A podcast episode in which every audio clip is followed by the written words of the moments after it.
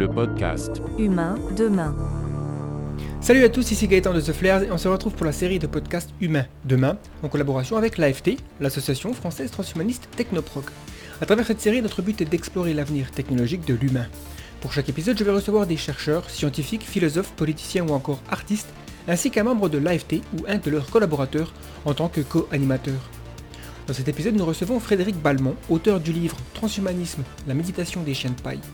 Nous allons parler de la spiritualité et la métaphysique au sein de la pensée transhumaniste. Ce podcast est disponible en version vidéo sur YouTube et en audio sur les applis de podcast. Comme d'habitude, si vous aimez ce que nous faisons, le meilleur moyen de nous le faire savoir est de partager nos contenus. On vous souhaite une bonne écoute. C'est parti. Merci Frédéric d'avoir accepté notre invitation. Euh, déjà, je vais te poser une question assez euh, générale. Hein, c'est euh, simplement de te présenter, de parler de ton parcours, tes intérêts et aussi quand est-ce que tu as découvert les idées transhumanistes? Et pourquoi est-ce qu'elles ont résonné avec toi? Alors, euh, bon, bah, je m'appelle Frédéric Balmont et je suis actuellement euh, inspecteur du travail. C'est, mon métier, on va dire. Et puis, euh, je suis euh, trésorier et porte-parole de l'association française transhumaniste. Je peux, on peut commencer avec peut-être l'enfance, parce qu'en fait, quand j'avais euh, 7 ou 8 ans, j'ai, euh, je suis allé voir des, des films de science-fiction au cinéma. Je pense que ça m'a beaucoup marqué. Je me rappelle notamment quand c'est sorti de Total Recall. D'ailleurs, à l'époque, on pouvait y aller très facilement, même en étant tout, gosse. Et je me rappelle que ma mère me cachait les yeux quand on voit le mutant Watto.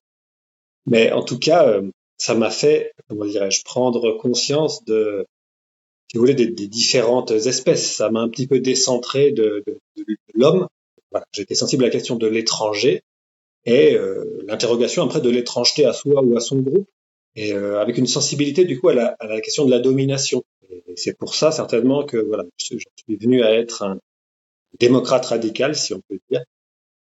Euh, À cette époque aussi, euh, je me souviens, je suis tombé parce que mon père avait des magazines Géo, et euh, si je me souviens bien, dans un de ces Géo, il y avait un article de Yves Pacalet, qui c'est un écologiste qui a écrit récemment un livre qui a, fait, qui a eu du succès, L'humanité disparaîtra, bon débat. Et, à l'époque, je suis tombé sur cet article et ça parlait déjà d'écologie. Voilà, j'étais très vite sensible aux questions d'écologie, aux questions de, de l'animalisme aussi. Voilà, ça m'a quand même décentré de, de l'homme. Je me suis dit, mais voilà, l'homme est capable de faire des choses quand même très problématiques, des choses euh, cruelles. Et euh, parallèlement à ça, euh, voilà, dans ma famille, il y avait des personnes qui étaient, euh, qui pratiquaient le, on va dire, l'occultisme. Les côtés obscurs là-dedans, hein, des, des problèmes personnels et tout ça. Mais en tout cas, ça m'a fasciné. J'ai été fasciné par le- l'exotisme et la diversité des croyances. Donc, j'ai toujours été, à dire, intéressé par ces, questions-là.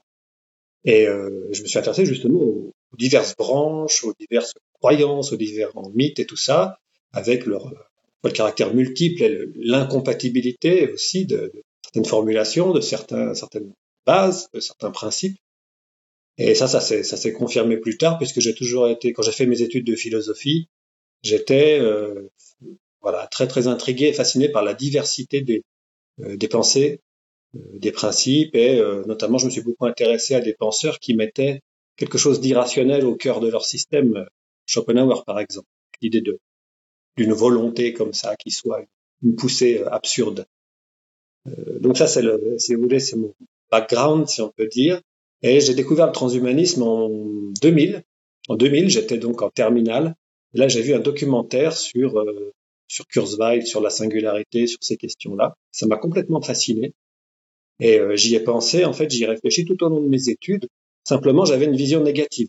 Je me disais, euh, le transhumanisme, il y a, y a une philosophie de l'histoire qui est un petit peu naïve, c'est scientiste, c'est vraiment pas quelque chose qui, qui m'attire ou qui est dans mes cordes.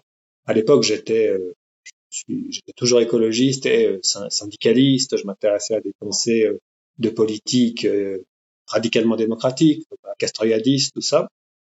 Et en fait, tout a changé en 2017. 2017, c'était pour moi une année de, grand bouleversement, parce qu'à la fois, il y a eu l'élection de, Macron, et là, je me suis dit, en fait, on va avoir un problème, euh, étant donné la pression à la catastrophe écologique, l'élection de Macron euh, va impliquer un retard.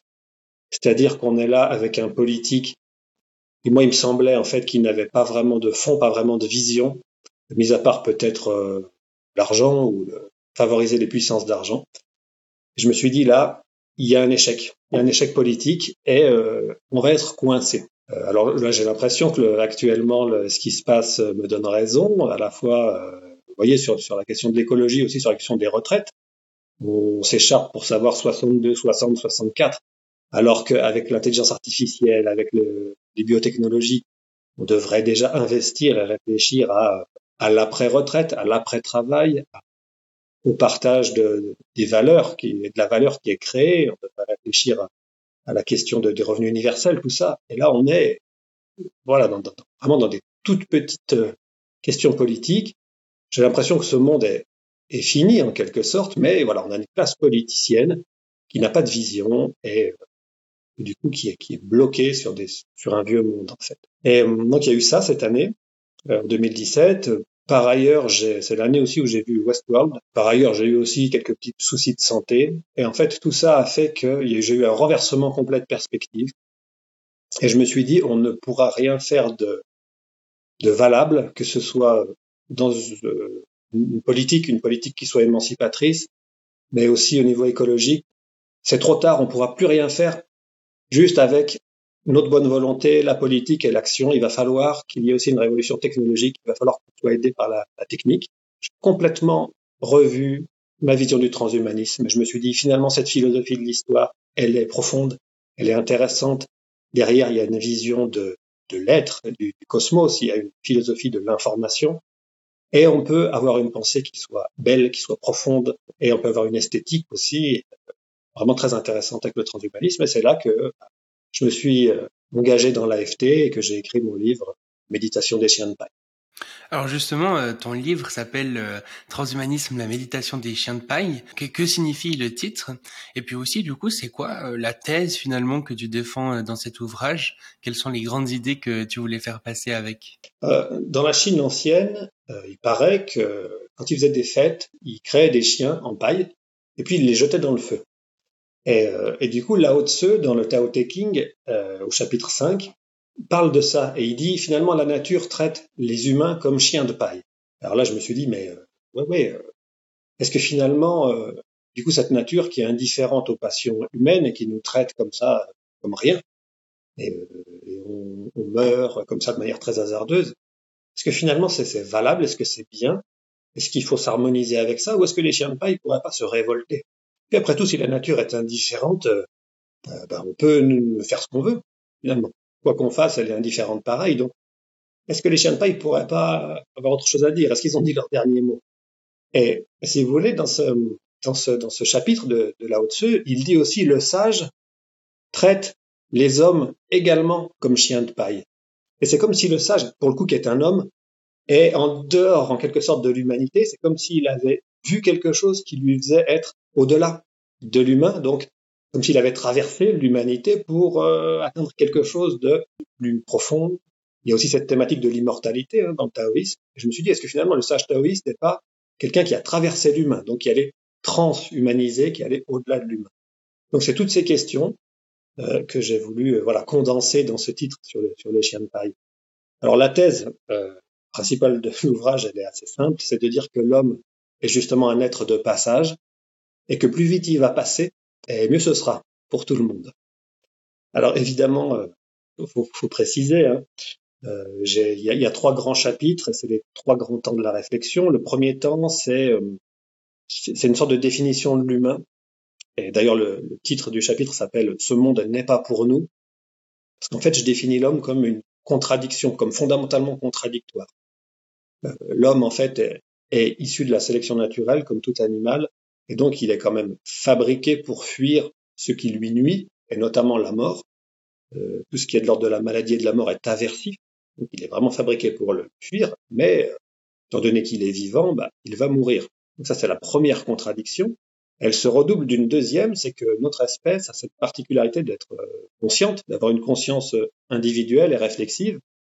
Et du coup, eh ben, on est on est conscient, on va mourir et on a beau faire tout ce qu'on veut, tout ce qu'on peut, on a du mal à, se convaincre qu'on ne mourra pas. Et ça, ça nous rend, euh, malade en fait. On est tout le temps pris dans cette tension. Et cette maladie, elle nous fait euh, notamment être créatif. Alors on très créatif pour ça. Et notre particularité, c'est que quasiment toutes nos créations, elles sont liées, je pense, à cette peur de la mort. Et les premières, c'est, me semble-t-il, les religions. C'est-à-dire que l'imaginaire religieux essaye de soulager cette contradiction et en, nous disant euh, soit on n'est pas vraiment vivant, donc on n'est pas mortel, on est déjà immortel parce qu'on a une âme, euh, soit elle nous dit euh, ok on meurt, mais en fait on a une mauvaise conscience, on n'a pas une bonne représentation de la conscience. Ça c'est les philosophies plutôt chamanistes ou animistes, et on est en fait une part de la conscience universelle, de la conscience du monde, et donc c'est pas si grave de mourir. Donc voilà, l'homme fondamentalement, dans ses premières euh, créations imaginaires, se voit comme déjà autre chose qu'un homme, comme déjà plus qu'un homme. Donc c'est pour ça que fondamentalement, moi je pense que l'homme euh, n'aime pas sa condition, et c'est normal, et il veut, et il se pense déjà comme, on va dire, post-humain ou transhumain. Il y a quelque chose qui va au-delà de lui. Et évidemment, euh, ça, ça, ça ne suffit pas, parce qu'il y a quand même une grosse, un gros doute sur est-ce que tout cela est réel, est-ce que ces, ces pensées de l'âme, euh, ces pensées magiques sont réelles. Le, commun des mortels est plutôt spectateur, mais il y a des prêtres, il y a des chamans qui semblent leur accord de crédit en tout cas, mais c'est pas suffisant. Et donc l'homme dès le début aussi invente la technique pour tenter d'aller mieux et de, fuir un peu cette condition. Ça c'est ce premier moment, c'est on va dire c'est le moment de la douleur. Euh, le deuxième chapitre, c'est que j'ai appelé nous ne méritons pas de continuer c'est de dire, en fait, ça rejoint la question de l'amélioration morale pour les transhumanistes, c'est de dire qu'étant donné qu'on a cette contradiction et qu'on est fabriqué par la sélection naturelle pour, euh, pour survivre, eh bien, euh, on, est, on, a quand même beaucoup de contraintes, euh, justement, qui nous, qui nous poussent à la dominance, qui nous poussent à la concurrence, qui nous poussent à, à favoriser notre personne et notre groupe. Et ça, ça nous conduit à une série d'échecs. C'est le, le, deuxième moment, ça va être le moment de la cruauté, je dirais. Et là, on est dans, euh, on, le voit aujourd'hui, des, échecs, échecs écologiques, échecs politiques, euh, échecs, euh, échecs sociaux, et en partie, en partie lié à notre condition, à notre condition biologique et à cette contradiction. Et le troisième moment, euh, pour vous, ça va être le moment de l'amour, je dirais, c'est de dire oui, mais malgré tout, dans l'histoire humaine, il y a quand même des personnes, il y a quand même des moments, euh, il y a quand même des, on pointe on s'oriente, on pense qu'il y a quelque chose de supérieur, qu'il y a une générosité, qu'il y a euh, une capacité de création, une capacité d'aller vers le mieux et de dépasser un petit peu le voilà l'égoïsme, si on peut dire. Ça, aujourd'hui, on a peut-être une possibilité de, de vraiment aboutir. C'est-à-dire qu'avec justement la technique, le transhumanisme, on va pouvoir s'améliorer, on va peut-être pouvoir dépasser cette contradiction parce qu'on va avoir une vraie révolution dans les biotechnologies et la médecine, et peut-être ne plus vieillir, peut-être ne plus mourir. Et donc on passe à un au-delà de l'humain, puisque justement, euh, ce qui fait à peu près consensus euh, dans, toutes les définitions, quelles qu'elles soient, c'est de dire que l'homme est mortel et, qu'il est conscient de sa mortalité. Donc si on va au-delà de la mort, pour moi, on va, au-delà de l'humain. Donc on, on dira transhumain en tant qu'au-delà, ou alors on dira post-humain, parce que clairement, il y a une rupture, une rupture là qui, hyper importante. Et justement, du coup, tu vois euh, le transhumanisme à quelque part comme euh, cette façon de euh, de réconcilier tout ça. Mais est-ce que tu pourrais peut-être définir le transhumanisme? Qu'est-ce que qu'est-ce que c'est le transhumanisme selon toi? Moi, j'aime bien la définition de Wikipédia hein, que tout le monde connaît, c'est-à-dire en faire un mouvement culturel, en gros, qui prône l'usage des sciences et des techniques pour pour améliorer l'homme, la condition humaine. Mais euh, moi, il me semble qu'il y a deux aspects en fait, et, en les confondant, des fois, on est justement, on se demande si tout est transhumanisme ou si euh, finalement le transhumanisme c'est très spécifique. Je pense qu'il y a un aspect vraiment sur la techno technoscience. Euh, C'est-à-dire, il y, a, il y a quand même le développement des sciences et des techniques qui ont leur logique un peu propre, c'est-à-dire transhumanisme ou pas, ça se développe. Euh, alors, il y a des raisons politiques, sociales, historiques et tout ça, mais ça se développe tout seul, si on peut dire, enfin avec sa logique propre. Et le transhumanisme, là, ce serait l'idée de promouvoir et de faciliter euh, l'usage des sciences et des techniques, justement dans le but euh, d'arracher l'homme, c'est ce que je disais, aux aspects les plus euh, hasardeux, les plus détestables, les plus douloureux de sa condition. Donc c'est intervenir directement sur notre évolution biologique via la technique, englober le développement technique dans, dans la pensée de l'évolution, pour, bah voilà, pour nous sortir de, vraiment ce qui est le plus, euh, ce qu'on maîtrise pas à la fois et qui aussi nous, nous nuit, et cause tout un tas de, problèmes, de douleurs et il y a des répercussions sur notre organisation sociale. Enfin, on connaît tout ça, quoi. Et l'autre aspect, euh, c'est l'aspect vraiment là pour le coup mythique l'aspect de grand récit, l'aspect de projet de civilisation du transhumanisme. Et là, moi, il me semble qu'on est clairement dans un cheminement vers le post-humain. Évidemment post-humain parce que, comme je l'ai dit tout à l'heure, parce qu'on entend l'homme comme l'être qui est conscient et qui est mortel. Euh, si vous voulez, pour moi, l'humain, c'est vraiment le mort-vivant, pour le coup. Parce que les animaux sont vivants et puis ils ont la mort euh, en face. C'est-à-dire que des fois, elle est là, ils la voient, ils la fuient, ils combattent, ils meurent. Mais l'homme, lui, euh, elle n'est pas seulement devant la mort, elle est dans sa tête, puisque justement, il, a les mots, il réfléchit, il y pense tout le temps. Donc vraiment, la mort est intégrée à sa vie, elle le, le mort-vivant. Et le transhumanisme nous propose de, de lutter et voire de vaincre cette, cette mortalité. Et du coup, là, il serait un vivant euh, mais sans la mort. Donc il serait, euh, ça serait plus mort-vivant, ça serait, euh, je sais pas comment on peut dire, peut-être vivant et esprit. En tout cas, voilà quelque chose qui, pour moi, va au-delà de l'humain. Et, et c'est ça le grand, l'aspect mythique du transhumanisme, qui implique une civilisation d'ailleurs qui doit être équilibrée, qui doit être écologique, qui doit être avec un niveau de complexité, donc avec une harmonie sociale et une certaine, certaine égalité, ne serait-ce que pour soutenir l'infrastructure techno, techno-scientifique. C'est super fascinant. Je pense qu'on va rentrer en détail évidemment plus, tard dans le podcast sur vraiment la spiritualité, la métaphysique dans le transhumanisme. Euh, mais déjà, bon, des fois on dit le transhumanisme comme si c'était une seule grande chose, euh, mais euh, il y, a, évidemment c'est un spectre et euh, les affiliations sociales, économiques, politiques de chaque personne vient un petit peu s'ajouter comme ça dans, dans, le transhumanisme. Et donc on a des. Je pense justement savoir où tu, te, où tu te positionnes toi sur ce spectre. Donc euh, il y, a, y, a, des transhumanistes qui se revendiquent issus de l'humanisme classique de, du siècle des Lumières et qui pensent que ben l'aspect transhumaniste c'est juste une continuation de ça.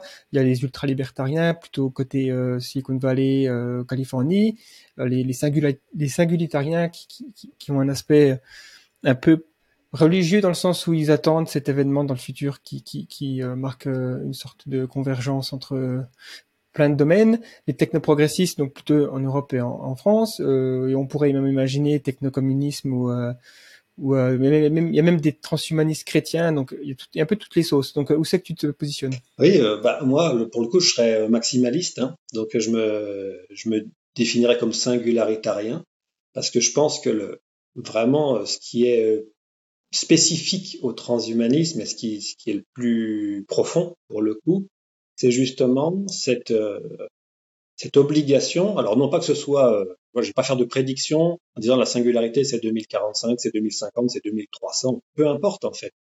Mais cette idée de convergence, justement cette ontologie sous-jacente qui est l'ontologie de l'information, elle rend possible et pensable cette singularité, c'est-à-dire ce moment où euh, euh, il y a une explosion de l'intelligence, où l'être lui-même est vu comme très différent de ce qu'il est aujourd'hui. Euh, alors là, je pense forcément à Kurzweil et à sa dernière étape, hein, parce qu'il a une vision de l'histoire cosmique en six étapes. La sixième étape, c'est une fois qu'il y a eu la convergence entre les technologies, notamment l'intelligence artificielle et, euh, et la bioingénierie, on a une explosion de, de l'intelligence et tous les processus de l'univers, les processus euh, physiques et énergétiques, sont participent à, euh, l'accroissement de, l'intelligence, de la conscience. Euh, tout ça, ça me paraît être rendu possible par l'ontologie informationnelle du transhumanisme.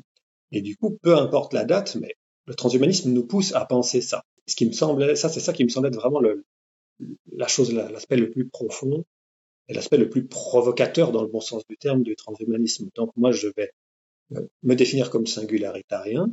J'ai aussi euh, une conviction personnelle, je constate l'accélération de cette convergence, du développement des sciences et des techniques, euh, mais pour autant, je pense que c'est, vu que c'est le, on va dire, c'est la vision la plus large, elle englobe le technoprogressisme. Et moi, évidemment, je suis technoprogressiste parce que je pense que les sciences et les techniques doivent être mises au service de tous, alors évidemment, il y a l'aspect personnel, affectif, parce que politiquement, je suis euh, égalitariste et démocrate radical. Donc pour moi, il est, pour le coup, c'est du militantisme politique. Pour moi, il n'est pas supportable que les sciences et les techniques euh, génèrent de l'inégalité et qu'il y ait de la domination.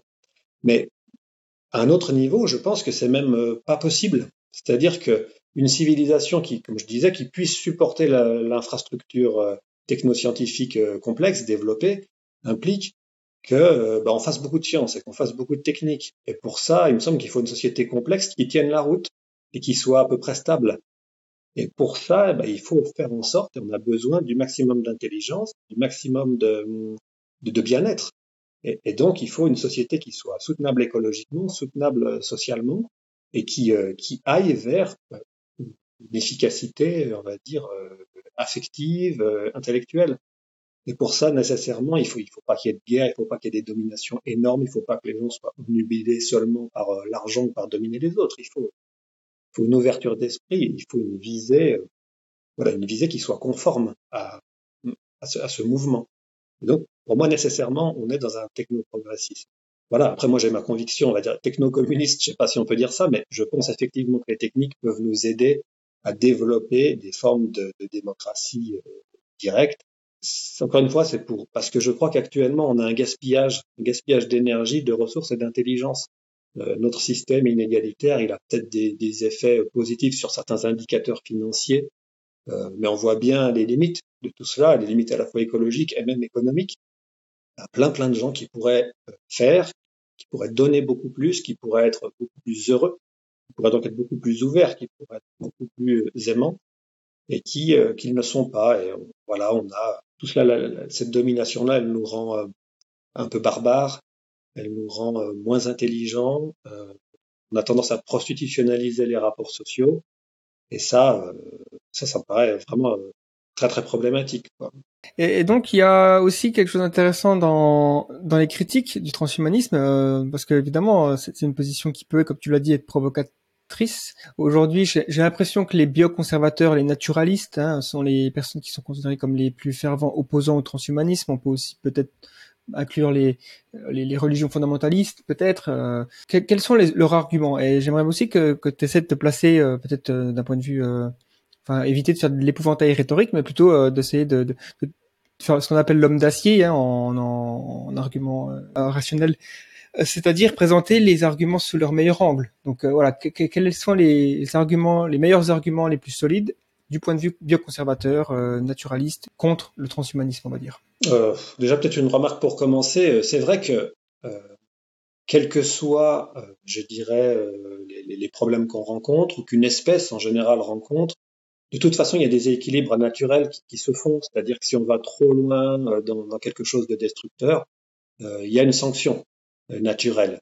Mais le problème, c'est que souvent, elle est hyper coûteuse, elle est catastrophique, et les équilibres naturels sont, je sais pas, ils sont longs. Là, on voit par exemple le problème écologique. Peut-être que si on va trop loin et qu'on ne trouve pas de, de, solution acceptable, il va y avoir une catastrophe, ça sera un rééquilibrage naturel qui, qui pour nous peut être, peut être catastrophique pour le coup. Et c'est pourquoi je, je, pense que vraiment, il faut qu'on travaille sur euh, faire quelque chose de conscient, de volontaire euh, au niveau euh, des améliorations technologiques et, et, même morphologiques. Alors, les adversaires, les bioconservateurs. Euh, là, c'est particulier, mais moi, je pense que il y a énormément de bioconservateurs qui sont en fait transhumanistes. Ça, ça vient de ma définition effectivement de, de, de l'homme comme contradiction, mais j'ai dit tout à l'heure que quasiment tous les religieux voient l'homme comme déjà autre chose que l'homme. Donc en fait, il a, il a déjà passé, il est déjà l'esprit est déjà passé à travers l'homme.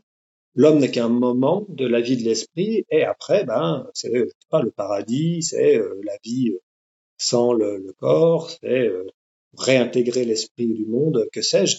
En tout cas, euh, l'homme, voilà, l'homme n'est qu'un moment, et en fait, il y a ce transhumanisme que j'appellerais transhumanisme du déjà là. Mais pour eux, il se fait naturellement, c'est-à-dire il n'y a pas de, c'est pas lié à la technique. Et donc, dans cette perspective, on peut avoir euh, tout à fait euh, l'idée que les techniques peuvent ralentir ou peuvent être contraires à ce développement euh, naturel spirituel. mais vous voyez, c'est, c'est pas du tout la définition de la nature telle que, on va dire, un, le consensus scientifique actuel le donne. Dans le consensus scientifique actuel, il n'y a pas d'esprit, il n'y a pas de magie, il n'y a pas de, de, choses comme ça. Il n'y a pas du tout de démonstration que, la, que l'âme existe ou qu'il y a une vie après la mort. Mais pour eux, si, et ça fait partie de la nature. Et donc, euh, si vous voulez, euh, pour eux, peut-être agir avec la science et la technique, ça perturbe ça, ça empêche l'âme de se développer et ça peut être euh, catastrophique. pour les, animistes, peut-être, ben, ok, il y a, il y a un esprit de la nature, mais ça va au-delà des mathématiques, ça va au-delà même de la physique.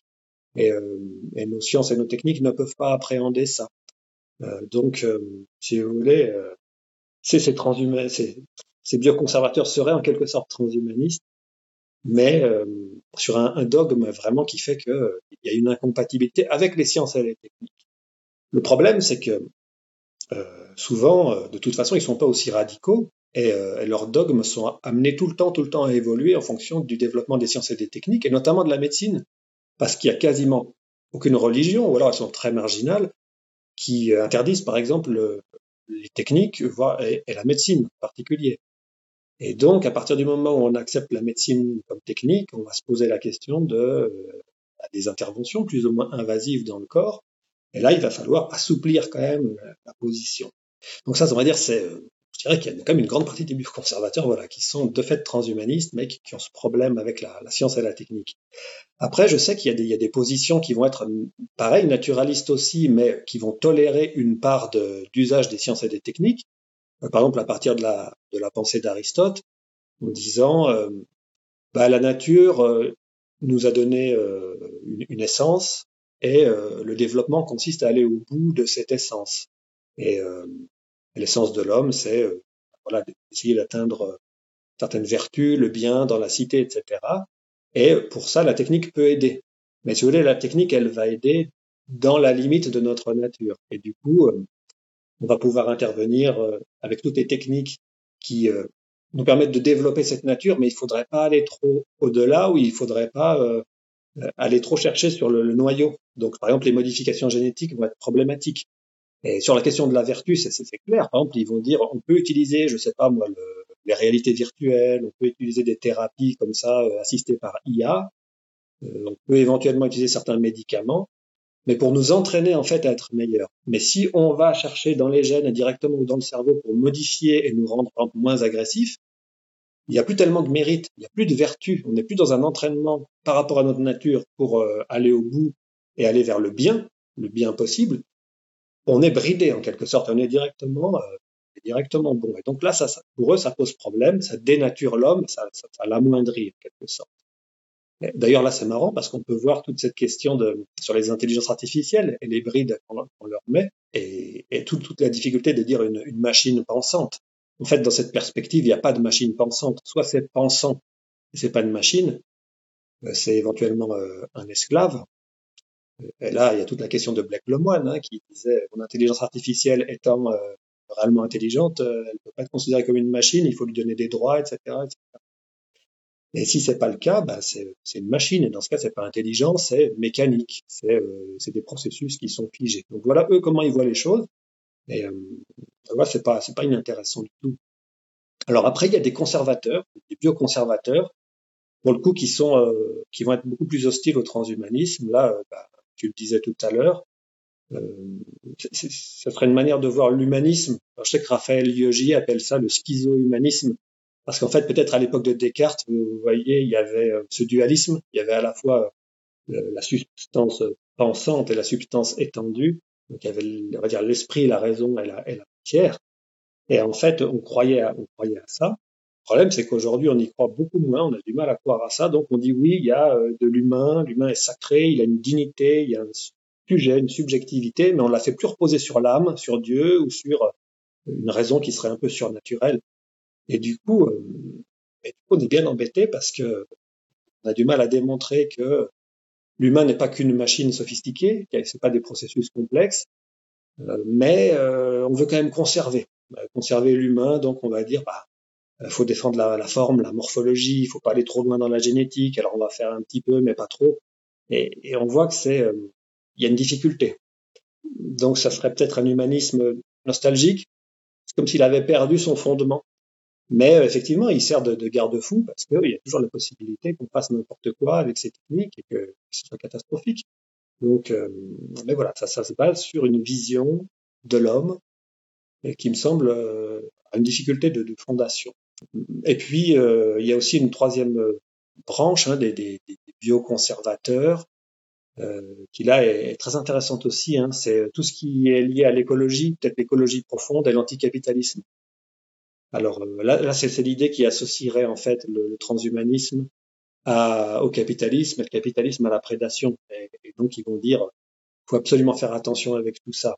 Alors, la version euh, soft, on va dire, de cette branche, elle, peut, elle pourrait d'ailleurs être associée au technoprogressisme, de dire oui à certaines techniques, mais attention, dans le cadre du capitalisme, tout étant dévoré par la logique de valorisation du capital et les logiques de domination associées, c'est essentiellement catastrophique. Donc il faut faire très attention. On va pas arrêter la science et la technique, mais il faut faire très attention. Il faut d'abord politiser. Il faut qu'il y ait, euh, un, comment dirais-je, un corps social très actif, etc., etc. Ça, ça serait vraiment, le, je dirais, une sorte de technoprogressisme. Des versions un peu plus radicales qui diraient, euh, tant qu'on n'a pas battu le capitalisme, il faut presque euh, faire attention, voire arrêter tout ça. Puis il y a une version beaucoup plus radicale. Là, je vous invite peut-être à voir sur le site, euh, c'est un site assez connu qui s'appelle Lundi Matin, une série d'ailleurs d'un nom d'un mathématicien qui s'appelle Grothendieck. Donc le groupe euh, Grothendieck de, Grenoble, lui, va penser que carrément euh, la science, en tout cas au moins actuellement, elle est, elle est une antivie. Elle va appréhender tous les phénomènes d'une manière complètement déconnectée de ce qu'est la vie, et donc je, moi, je les ai appelés, hein, je les ai contactés, j'ai essayé de comprendre ce qu'ils ce disaient, ce qu'ils pensaient. Et, euh, mais je suis pas arrivé à avoir vraiment de, de précision. Mais pour moi, derrière, il y a une, une vision de la vie avec quelque chose de presque euh, mystique ou ésotérique. Enfin, il y a, une vision de la, de, la vie qui, pour moi, est, elle repose sur quelque chose que, j'ai du mal à appréhender et qui serait, euh, qui va au-delà en tout cas de, de ce que peut en dire la science actuelle, mais c'est bizarre. Il y a un fondement qui me paraît presque, presque métaphysique.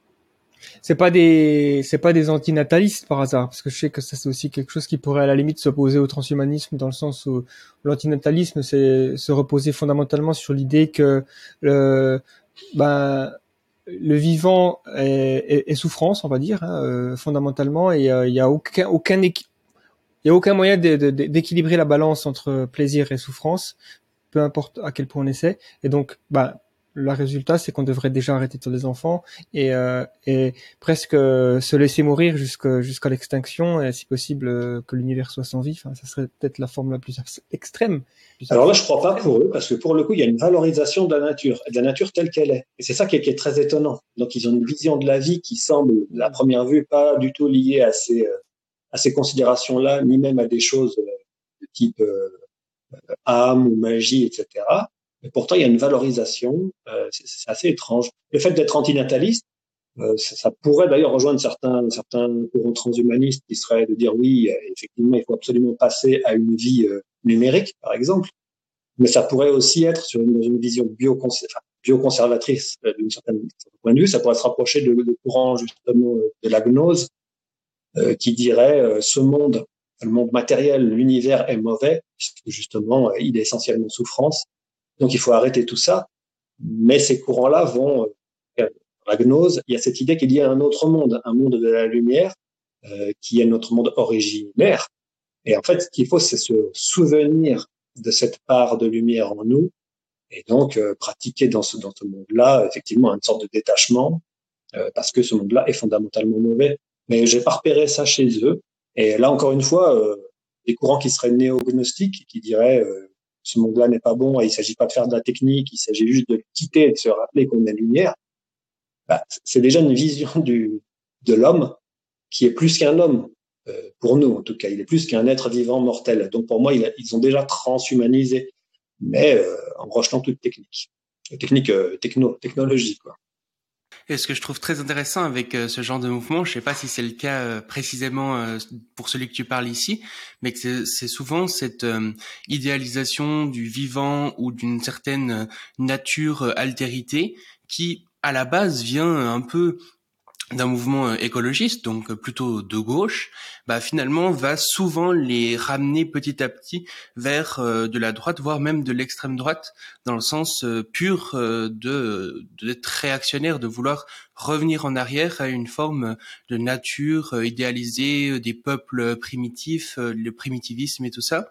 Et du coup, c'est ils vont souvent quand même j'ai l'impression s'opposer à tout un tas de, de, progrès technologiques et sociaux comme bah, par exemple certains vont être euh, anti euh, oui anti avortement ou bien même euh, anti anti transgenre par exemple il me semble pas que c'est dans ce groupe-là, Grothendieck, qui soit d'extrême droite. Par contre, effectivement, il va avoir une vision très naturaliste, à valoriser la nature. Et c'est ça qui m'étonne parce que je n'arrive pas à voir si derrière il y a une, une sorte de mystique de la vie. J'ai l'impression qu'il y a quelque chose comme ça, mais c'est pas du tout clair. Par contre, ils vont valoriser, oui, il y a un néo-primitivisme, me semble-t-il, assez clair là-dedans, euh, mais euh, qui serait pas là d'extrême droite. C'est plutôt une vision des, euh, des peuples premiers ou des, de peuples futurs qui seraient en accord avec la nature et euh, qui seraient beaucoup plus euh, en harmonie, même, même entre eux, et potentiellement, potentiellement un peu sur un mode anarchiste. Euh, mais par contre, c'est vrai que quand euh, on est dans des groupes qui sont peut-être un petit peu plus euh, radicaux ou un peu plus combattants, il peut y avoir une dérive ou même un fond d'extrême droite parce qu'il suffit qu'on voit la nature. C'est toujours pareil, hein, quand on n'est pas sur quelque chose de critique et avec le consensus scientifique et, et, le débat, on peut se faire une représentation de la nature qui euh, qui va être en hiérarchique, qui va être avec avec du plus et du moins, avec euh, des, des, rôles, par exemple pour les hommes, pour les femmes, euh, pour des gens qui ont plus de, de, qualité, de, talent, etc. Et là, on peut effectivement être dans une vision qui va justifier la hiérarchie et la domination. Et donc là, on peut très vite être dans des, des, idéologies, on va dire, d'extrême droite.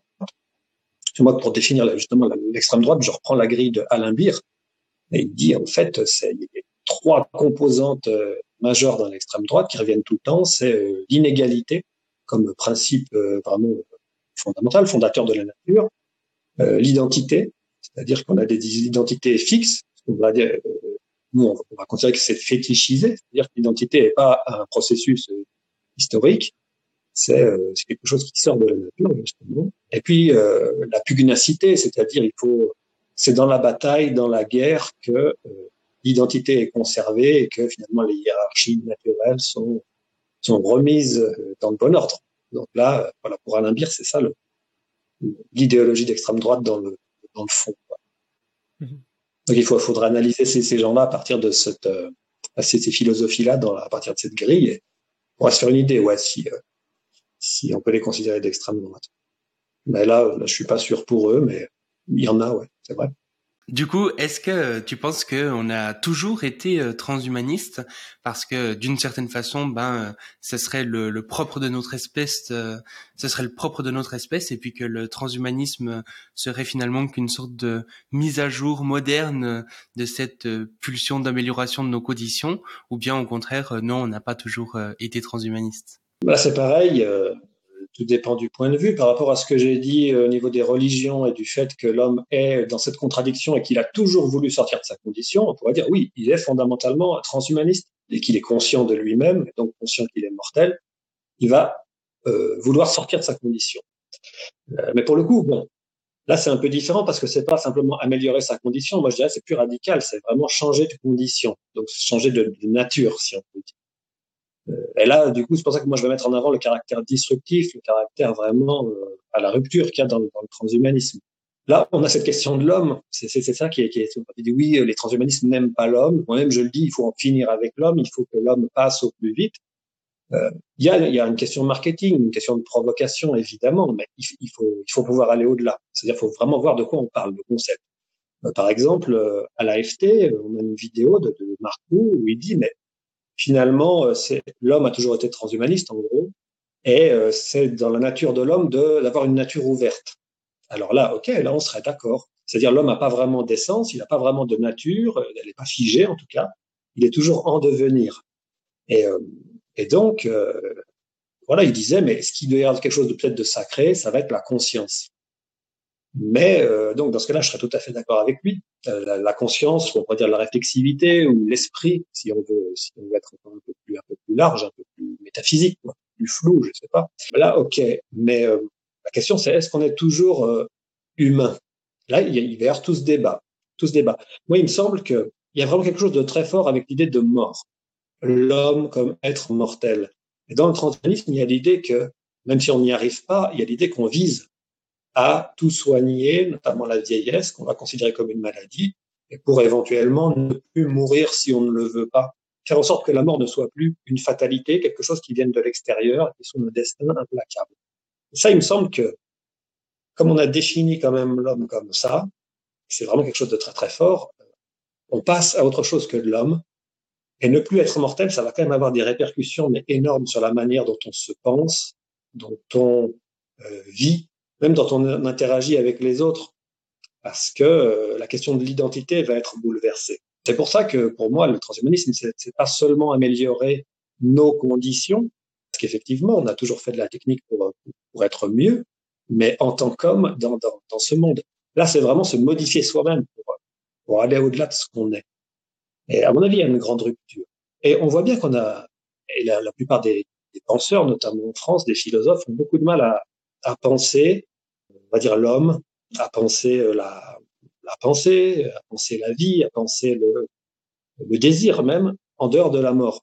Il y a l'idée, euh, sans la mort, l'homme n'est plus un être temporel. Sans la mort, l'homme n'est plus euh, dans le temps, il est dans la répétition, il est figé sur lui-même, euh, il a plus de contact avec les autres. Euh, c'est la mort qui fait que son désir est affûté, qu'il est aiguillé, parce que c'est la finitude qui fait qu'on n'est pas complet, qu'on n'est pas euh, parfait. C'est ça qui nous attire vers autre chose. Et alors moi, je, pour le coup, je suis un grand adversaire de cette position. Je pense que oui, la mort a toujours été, jusqu'à présent, en tout cas, la, la, forme humaine de la finitude, mais que la mort n'est pas la seule forme de finitude. Il y a plein d'autres manières d'avoir des limites et d'être fini sans que ce soit la mort. Et même pour un être de conscience. Avec le fait, par exemple, d'être dans le temps et dans l'espace. On est dans l'espace, on peut pas être à deux endroits à la fois ou très difficilement. Euh, le fait qu'on a absolument besoin, regardez ce niveau de complexité, d'avoir personnes différentes, euh, bah, ça, ça fait qu'on peut pas être deux personnes en même temps, sinon on serait plus qu'une. Et en fait, euh, on est aussi situé dans le temps, c'est-à-dire que quand bien même on aurait des technologies hyper puissantes qui nous permettraient de modifier des souvenirs, d'effacer des souvenirs, de recomposer notre euh, univers dans les métavers, par exemple, il n'empêche que ça pourrait être des formes de retour dans le temps euh, avec ces modifications de souvenirs, la constitution d'un monde dans lequel on, on maîtrise les, les personnes, les avatars qu'on va rencontrer, tout ça. Mais il n'empêche qu'il y aura d'autres personnes et quand bien même nous, on revient reconstruire l'univers d'une manière numérique, on ne peut pas faire en sorte que cette reconstruction elle ait eu lieu pour tout le monde. C'est-à-dire qu'en fait, euh, notre puissance de modification ou de création, elle va être limitée par la puissance de création des autres. Du coup, il y aura toujours une limite. C'est-à-dire que tout ça, euh, ça, ça, ça, nous crée de la finitude. On, est, on ne peut pas être tout puissant, quand bien même on, est, on, est, on serait immortel il me semble que ça, c'est une question très importante parce que du coup, le désir est toujours possible, la complétude est toujours là, euh, l'exploration est toujours possible. Et en fait, euh, voilà, il y a mille autres formes de finitude pour le pour l'humain que la mort. J'avais écrit un petit texte sur le site de l'association française transhumaniste qui s'appelait Liebestadt. J'essayais de voir ce que pourrait être une Saint-Valentin post-humaniste. Justement, on ne meurt plus et on est éventuellement éternellement avec, euh, je sais pas, quelqu'un en couple. Et euh, ouais, normalement, on va dire, ah, bah, on n'en a pas besoin, on n'a aucun intérêt à, à l'autre, et puis on est parfait, on est, on ne bouge plus. Mais on pourrait imaginer que, au lieu de se faire des cadeaux, bah, on puisse euh, récupérer, intégrer un gène de l'autre, on puisse intégrer un souvenir, une expérience, et que comme ça on se modifie. Et d'ailleurs, euh, ce geste d'amour, ça pourrait être une manière de, un peu comme faire des enfants, mais euh, sans en faire, le faire en soi-même, c'est-à-dire j'intègre une partie de l'autre en me modifiant éventuellement de manière irréversible, en prenant le risque en fait de, il va en sortir quelque chose de nouveau. Donc en fait, il me semble qu'il y a plein, plein, plein de figures de la modification, de la mutation et donc de la finitude à penser en dehors de la mort.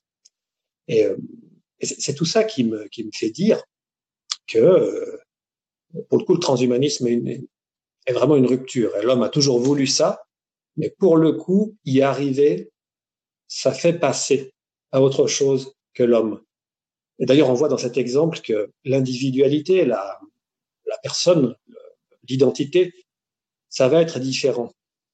Ça va être différent parce que on va éventuellement vivre très longtemps. Donc, il y aura la question de l'information, comment on trie, comment on stocke l'information. On pourra être en contact avec les autres d'une manière, beaucoup, beaucoup plus facilement se connecter. Et donc, on, on pensera différemment ce qu'on est en tant qu'individu, en tant que personne. Ça sera toujours très important, je pense, la personnalité mais euh, ça sera bouleversé. Est-ce que du coup le, le, transhumanisme, selon ta vision, ce serait finalement euh, une sorte euh, de religion sous une forme ou d'une autre, ou bien peut-être plutôt une spiritualité? Parce que typiquement, bah, tu dis que le transhumanisme achève la quête spirituelle de l'homme. Euh, qu'est-ce que qu'est-ce que tu penses de tout ça? Bon, On fait la distinction souvent entre spiritualité et religion en disant bah la spiritualité c'est euh, c'est l'essence vivante de la religion, c'est-à-dire c'est toutes ces questions autour de l'esprit. Qu'est-ce que l'esprit? Ça, peut être une vision très, euh, même quasi scientifique, hein, c'est-à-dire comment fonctionne notre esprit, notre pensée. Mais dans spiritualité, il y a aussi la dimension d'où est-ce que ça vient euh, et quel lien ça a avec le reste de l'univers. Donc tout ce qui est cosmologie et anthropogonie, la naissance de l'homme, la naissance du cosmos. Et puis il y a cette idée de du devenir de l'esprit. Qu'est-ce que euh, la conservation de l'information? Est-ce que l'univers et donc l'esprit aussi dérive vers le, vers l'entropie et vers le vers le, la, désagrégation totale ou, pas? Donc ça, ça va être plutôt les eschatologies. Ça, c'est le, c'est-à-dire la spiritualité. Il y a, y a cette dimension là de la vie de l'esprit. Et puis après, dans la religion, on dit souvent que c'est l'aspect institutionnel. Alors, c'est vrai que j'ai, je me suis posé la question, hein, comment définir la religion, c'est assez difficile finalement. Euh, on voit qu'il n'y a pas forcément toujours de surnaturel. Parce qu'il y a des religions qui vont être naturalistes ou qui vont avoir une vision de la moniste, et donc la nature est un bloc qui, qui englobe tout. Euh, il y a des religions d'ailleurs même qui peuvent être euh, totalement athées. Je crois qu'il y a des écoles du bouddhisme où il n'y a pas de ni surnaturel, ni Dieu, ni même d'âme ou de réincarnation. Il n'y a pas forcément d'église, de prêtre. C'est difficile à définir. Si je tentais une définition de la religion, très très euh, large, je dirais que c'est un fait social qui va organiser les représentations. Donc là, on a cette question de, de la connaissance, du sens, de l'eschatologie, etc., qui va organiser les affects, parce que ça va quand même nous inciter à, avoir un rapport au monde et à donner de la valeur aux choses un peu particulière hein, en fonction de justement de cette vision du monde qui va organiser aussi les désirs et les pratiques. C'est-à-dire qu'on va être, on va avoir tendance à, à, agir sur le monde et sur nous-mêmes d'une certaine manière. Et puis aussi le dernier point qui, là, pour le coup, est peut-être la grande différence avec la spiritualité, c'est que on va faire communauté et on va se reconnaître dans euh, dans un groupe qui, qui partage, euh, disons, cette religion. Donc à partir de là, est-ce que le transhumanisme est une religion? euh, Ça pourrait, ça pourrait au bout du bout, euh, mais euh, c'est un peu, euh, c'est peut-être un peu excessif parce qu'on voit les associations transhumanistes euh, sont, malgré tout, fonctionnent pas comme des religions. Quoi. Et pourtant, il me semble qu'il y a vraiment une dimension spirituelle parce que les questions de l'esprit et de la vie de l'esprit sont posées de fait. Quand bien même on ne veut pas euh, vraiment en parler, il suffit de discuter un peu trop longtemps, même sur euh, questions entre guillemets simples. Hein. Par exemple, les Neuralink ou l'intelligence artificielle. Et là, tout de suite, on va buter sur des questions métaphysiques. Tous les articles qui, sortent de grand public sur l'IA, c'est non, non, non, les IA ne sont pas conscientes, non, elles ne comprennent pas, euh, non, ce n'est pas de l'humain. Et, là, on tape directement sur des définitions de qu'est-ce que l'homme, qu'est-ce que la pensée, qu'est-ce que la conscience, des questions euh, qui sont essentiellement métaphysiques, hein, puisque et ça, on le voit dans les questions de, problème difficile de la conscience en, philosophie de l'esprit. Euh, bah, la science, euh, elle, elle va objectiver. Et quand on essaye de mettre en lien les états euh, objectivement constatés par les, les, technologies et la question de la du ressenti subjectif, on est vraiment sur sur des domaines différents. Hein, et, et, du coup, on va toucher à ces questions métaphysiques. Le, le transhumanisme, euh, il a aussi cette cette dimension de grand récit pour le coup. Moi, je pense que vraiment il y a euh, cette idée euh, de voilà comment est l'esprit, voilà ce qu'est l'univers. Alors là, c'est beaucoup plus fort chez les singularitariens, c'est très très très manifeste chez Kurzweil, c'est vrai chez les extropiens, euh, puisque vraiment il y a une vision carrément de l'histoire universelle, de l'histoire du cosmos. Et, euh, et, pour le coup, il me semble que c'est extrêmement puissant ça, euh, c'est totalement lié à cette révolution conceptuelle et philosophique qu'est le transhumanisme. Et, et, étant donné que le transhumanisme aussi, il a le même fondement, c'est-à-dire la contradiction fondamentale de l'humain, c'est-à-dire cette difficulté à, à vivre cette, ce déchirement d'être vivant et conscient, il a vraiment tous les éléments d'une spiritualité, pour le coup, et d'une spiritualité extrêmement forte et adaptée à notre époque. Parce que quoi qu'on en dise, on est à une époque où les religions, malgré tout, euh, j'ai l'impression, sont en perte de vitesse ou s'éclatent, parce que on, a, on est beaucoup moins crédule. De fait, il y a, euh, on a des méthodes scientifiques, on a l'esprit critique, et euh, c'est difficile de, de, de prendre pour argent comptant les dogmes ou les croyances, on va dire, surnaturelles ou magiques des religions. Et euh, on voit aussi la multitude, parce qu'on est, on est tous interconnectés, et on voit qu'il y a énormément de, visions de l'esprit, de, de, de, la nature, de la surnature, etc., qui sont euh, complètement bigarrées, qui sont chatoyantes, qui sont parfois incompatibles. Et on se demande euh, qu'est-ce qui fait qu'une serait plus crédible que l'autre? A priori, euh, c'est pas le cas. Et donc, moi, j'ai l'impression qu'on voit les religions qui s'éclatent en magie, magie ludique. Donc il y a, il y a beaucoup de personnes peut-être qui reviennent à la religion ou à des formes de religiosité, mais par l'aspect magique, pratique, bien-être, euh, voilà, yoga, tai chi, euh, des, des, formes de prière ou de, de, de, de croyances en des choses comme ça. Et, puis de l'autre côté, des, l'aspect de, identitaire, avec euh, il y a une panique politique euh, et, et, culturelle, et puis on, se rattache à ça parce qu'on est un peu dans le désarroi, mais aussi parce qu'on a peut-être du mal à croire à tout ça. Et, et donc, il me semble que là-dessus, le transhumanisme, pour le coup, il peut vraiment être pris au sérieux parce que, et c'est, moi, je pense que c'est une lame de fond qui bouscule toutes les religions parce qu'en fait, il est, euh, il est à la fois fondé sur, euh, il se fonde sur, sur les avancées de la science. Il est très pragmatique. Euh, il prétend pas avoir des résultats dans un autre monde ou dans une vie après la mort. Il, a, il est comptable de ses résultats ici et maintenant. Et, et donc, c'est immédiatement qu'on voit des réalisations concrètes. Donc ça, ça lui donne quand même un avantage énorme. Euh, et il y a des progrès, de fait.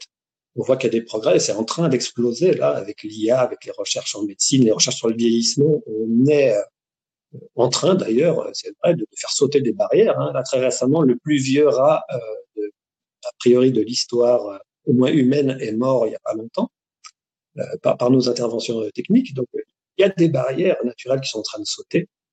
Et donc ça, ça donne vraiment un avantage énorme au transhumanisme. Et puis, il, ce transhumanisme, il a cette ontologie de l'information. Peut-être pour en dire deux mots, on voit que là, c'est une dimension métaphysique, et on peut pas, de toute façon, ne pas aller dans la métaphysique, même, même en sciences, dans les sciences les plus dures, quand on va au fondement des sciences, en plan physique, on va tomber sur des questions métaphysiques. Euh, est-ce qu'il y, est qu y, a de la matière Est-ce qu'il n'y a pas de matière Est-ce que la conscience ou l'esprit joue là-dedans euh, est-ce qu'il faut être réaliste Est-ce qu'il faut être nominaliste? Tout ça, c'est des questions en fait métaphysiques. Et euh, bah, dans le transhumanisme, on a une ontologie de l'information. Euh, on voit par exemple chez Kurzweil, c'est l'idée de dire au fondement de l'être, il y a la notion d'information, plus forcément de matière ou d'énergie ou d'esprit, et tout est information. D'ailleurs, ça, ça, ça remonte aussi à la cybernétique. J'adore la définition de l'information de Gregory Bateson, puisqu'il dit l'information, c'est une différence qui fait la différence ou qui produit la différence. Donc on, on voit qu'il y a le côté d'interaction entre des parties et c'est ça qu'il appelle l'esprit en fait. Et, euh, et, je crois que cette ontologie, elle est hyper ouverte, extrêmement puissante. On voit que on peut euh, lire toute l'histoire de l'univers comme l'histoire de l'information qui va être euh, dans des processus récursifs, qui va boucler sur elle-même, augmenter en complexité, et chaque étape va permettre de modifier en retour l'étape précédente euh, pour atteindre en complexité. Par exemple, aujourd'hui, on a une étape où nos techniques, notamment mécaniques et physiques, nous permettent d'agir jusque sur le, sur le génome via de la, chimie moléculaire, hein, CRISPR-Cas9 et tout ça, euh, et même jusque sur la structure atomique. Alors avec l'énergie atomique dans le meilleur des cas, avec armes, hein, évidemment, dans le pire des cas. Et, euh, et tout ça, ça rend, c'est un peu l'information et donc l'émergence dans ces processus informatiques récursifs, l'émergence de l'esprit qui euh, va avoir le, une action aussi, en quelque sorte, rétroactive sur les étapes précédentes.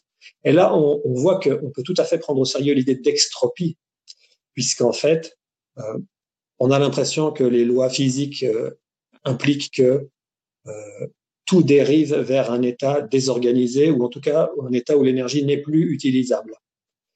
Et, ça, ça voudrait dire qu'à un moment donné, dans, dans, pas si longtemps que ça, hein, si s'il y a une il y a un temps infini où après il se passe plus rien, même si ça dure plusieurs dizaines de milliards d'années, ce qu'on vit, ça, ça, sera très court. Y a un moment donné où tout va s'arrêter. Et il y aura même plus de traces de ce qui a existé. Et du coup, c'est comme si tout ce qui a existé euh, n'avait jamais existé. Donc, dans l'idée d'extropie, il y a cette idée, non, mais attention, en fait, peut-être, étant donné ces processus, qu'on peut arriver à comprendre, à modifier tout ça et peut-être à faire passer de l'information d'un cycle cosmique à un autre.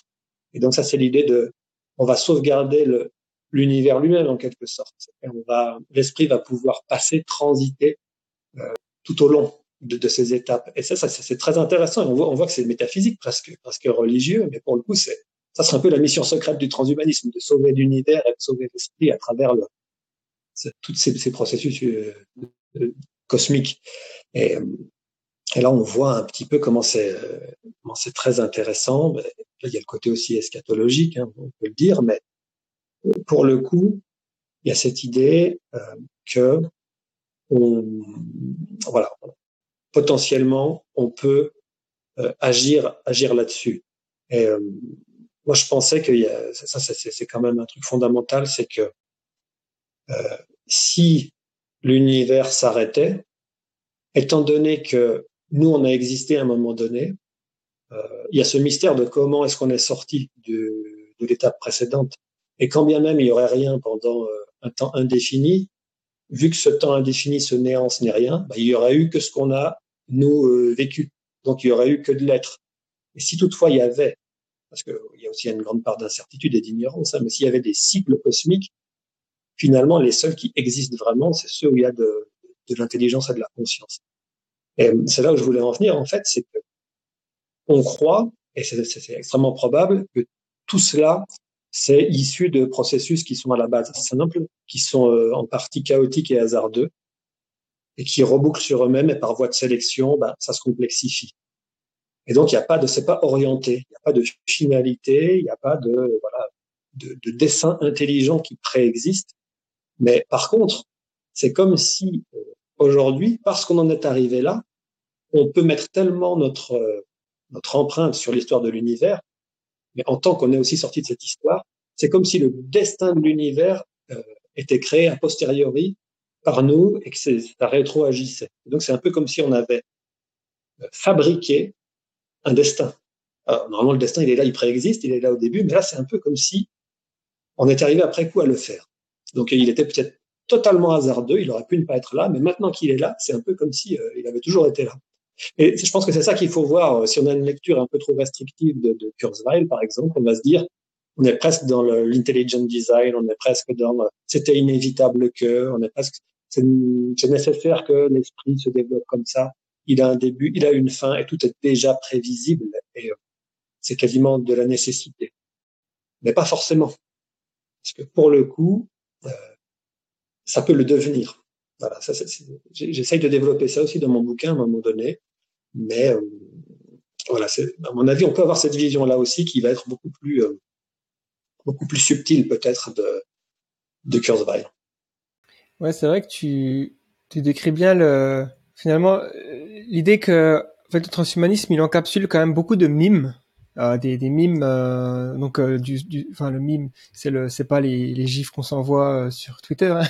c'est les mimes dans le sens de, de, de, Richard Dawkins donc en fait c'est-à-dire que c'est c'est presque des des sortes d'entités qui, qui, qui utilisent l'esprit humain pour se répliquer comme les gènes et donc, depuis l'histoire de, l'humanité, si on remonte à 200 000 ans, on a euh, tout un tas de mimes comme ça qui, sont restés, à savoir bah, la recherche d'immortalité, c'est une des plus vieilles euh, histoires. Hein. Comme tu l'as dit, la recherche, l'idée de créateur d'une. Aujourd'hui, on retrouve cette idée-là avec le concept de super intelligence artificielle qui pourrait devenir tellement intelligente et on espère bienveillante qu'on retrouve presque le, le mime Dieu. Euh, la recherche d'immortalité, c'est le mime euh, qui, bah, avec les, le transhumanisme recherche effectivement une, durée de vie illimitée, on va dire, plus que l'immortalité qui, est, qui est assez difficile à atteindre. Je veux dire, c'est pas non plus être invulnérable tout ça. Il y a bon, l'idée de, de capacité augmentée, euh, qu'on retrouvait dans, chez les divinités antiques, euh, qu'on retrouve aussi dans le transhumanisme, la, numérisation de la conscience, on, se dit que euh, ça renvoie à cette espèce d'âme, puisqu'on deviendrait immatériel. La création d'un paradis sur Terre, là c'est c'est l'impératif édonique de David Pierce. Ou alors, si on devient des, des, des esprits numériques, on pourrait vivre dans des paradis virtuels. Donc là aussi, on retrouve un mime très vieux est-ce que le, transhumanisme, c'est une vision moderne et séculaire de, tous ces désirs comme ça, euh, profondément ancrés dans notre espèce? Oui, ouais, je, pense que tu as tout à fait raison là-dessus. Euh, et c'est indéniable. C'est indéniable qu'il y a tout ça, parce que bah, déjà, on est humain et on a commencé, comme je le disais, à inventer ces, mythes et ces religions. Donc aujourd'hui, ça continue, parce que la pulsion euh, de base, je pense qu'elle est liée à cette, cette difficulté à être conscient et vivant. Et on sait que ce qui est précieux, c'est notre esprit, c'est notre personne, c'est notre conscience. Et on voit qu'on perd tout ça. Et euh, on le voit déjà en perdant les gens qu'on aime. Et euh, il y a tout un tas de justement de techniques sociales pour euh, pour gérer cela.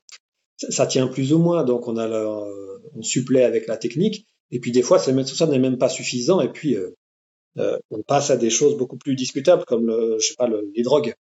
C'est pour ça, moi, je disais qu'en fait, euh, face à cette difficulté à, exister comme humain, on a des choses qui nous assomment, qui essayent d'estomper de, cette contradiction. Et quand on, quand les mythes euh, sont, plus assez actifs, ben voilà, on est dans des comportements absurdes, on est dans, l'alcoolisme, la drogue, etc., Moi, je crois vraiment que le transhumanisme est vraiment la, la spiritualité d'aujourd'hui. d'ailleurs, je vais même jusqu'à dire un peu de manière un peu provocante que c'est la dernière religion de l'humanité à la fois la dernière en date, mais aussi peut-être la dernière parce que après on est sera post-humain. Donc peut-être qu'il y aura d'autres formes de spiritualité, mais ça sera plus des spiritualités humaines. Alors oui, euh, tout ça c'est, je pense qu'il y a cet aspect de, c'est la reprise, la mise au goût du jour et avec les puissances technologiques de ces thématiques-là. Simplement, euh, je crois qu'il faut voir aussi l'aspect de rupture et l'aspect novateur, parce que justement, euh, avoir cette base technologique et technique, euh, c'est un petit peu différent parce que déjà ça va être ici et maintenant, ça va être sur une vision euh, un peu euh, physique ou cybernétique. Ça, ça, change quand même pas mal de choses et notamment sur la question de l'identité. et là on est on est à la limite parce que les, les croyances religieuses elles se sont il y, a il y a un rapport à l'identité euh, soit l'identité des dieux ou les identités de l'âme qui sont un peu un peu particulières. Là, il y a vraiment quelque chose qui est euh, qui correspond pas tout à fait, peut-être, à euh, en tout cas au dogme religieux. Donc les, religions s'intéressent évidemment au transhumanisme, elles ont tout intérêt à, courir derrière, ou en tout cas à essayer d'intégrer les technosciences. Mais pour ça, elles sont obligées d'assouplir leur, leur dogme, semble-t-il. Il y a des, je pense que toute religion peut euh, tenter d'intégrer tout cela. Euh, on le voit, euh, cet assouplissement des dogmes. Par exemple, dans le christianisme, il y a euh, ce qu'on appelle la théologie du processus, qui pour le coup va voir la divinité et Dieu comme un être qui n'est pas tout puissant et qui n'est pas omniscient, puisqu'en fait il va lui aussi évoluer dans le temps et avec également le coévoluer avec l'homme. Donc là, on a une théologie qui est potentiellement beaucoup beaucoup plus ouverte à, l'intégration en quelque sorte des, des, sciences et des techniques dans le devenir humain. Euh, je sais qu'il y a une église mormone aussi transhumaniste. Euh, le bouddhisme, lui, euh, c'est peut-être un peu plus facile parce que pour le coup, il, a, il y a toute une théorie, une science en quelque sorte de l'esprit euh, qui n'est pas forcément matérialiste et qui est euh, voilà, qui, qui et le Dalai Lama d'ailleurs a, a, pris position euh, sur les questions de, de mind uploading, en validant en quelque sorte la chose. Et, ça me paraît cohérent parce que dans le bouddhisme, il y a cette idée que la vie humaine est rare et précieuse et qu'en en fait, euh, il y a beaucoup d'autres conditions qui sont défavorables à l'atteinte de la vraie nature de l'esprit, au nirvana, notamment les conditions animales, infernales, même divines, euh, qui sont pas favorables. C'est ça qui est, c'est intéressant pour le transhumanisme, parce que quand on veut euh, améliorer l'homme au point d'en faire un dieu, pour le coup, un bouddhiste dirait attention, la condition divine est une condition qui nous fige en quelque sorte, et c'est tellement bien qu'on ne, c'est pas favorable à l'appréhension de ce qu'est vraiment l'esprit, et donc à la délivrance. Et donc il peut y avoir un usage voilà bouddhiste des, biotechnologies et du mind uploading pour euh, augmenter la, durée de vie et donc la, la possibilité éventuellement de découvrir la vraie nature de l'esprit, parce que sinon il faut revenir de vie en vie et c'est plus hasardeux. Euh, je sais aussi, bon, bah, sur les animismes ou les, philosophies un peu plus euh, naturalistes ou chamaniques, euh, il pourrait là aussi y avoir une, un assouplissement du dogme pour intégrer les biotechnologies. Je sais que là, je discutais avec un prof de, de tai chi, et il semblait dire non, non, en gros, il y a que le vivant qui, qui peut qui peut avoir une conscience et tout ça, mais il me semble que dans le taoïsme, pour le coup, le chi, par exemple, c'est la, circulation d'une énergie entre deux pôles qui sont en tension, un pôle yin, un pôle, yang. Et euh, ça, c'est présent aussi dans les objets, pour le coup, les plantes, les animaux, tout ça. Donc, euh, à mon avis, il y a, il y a la possibilité d'intégrer le transhumanisme euh, à tout ça.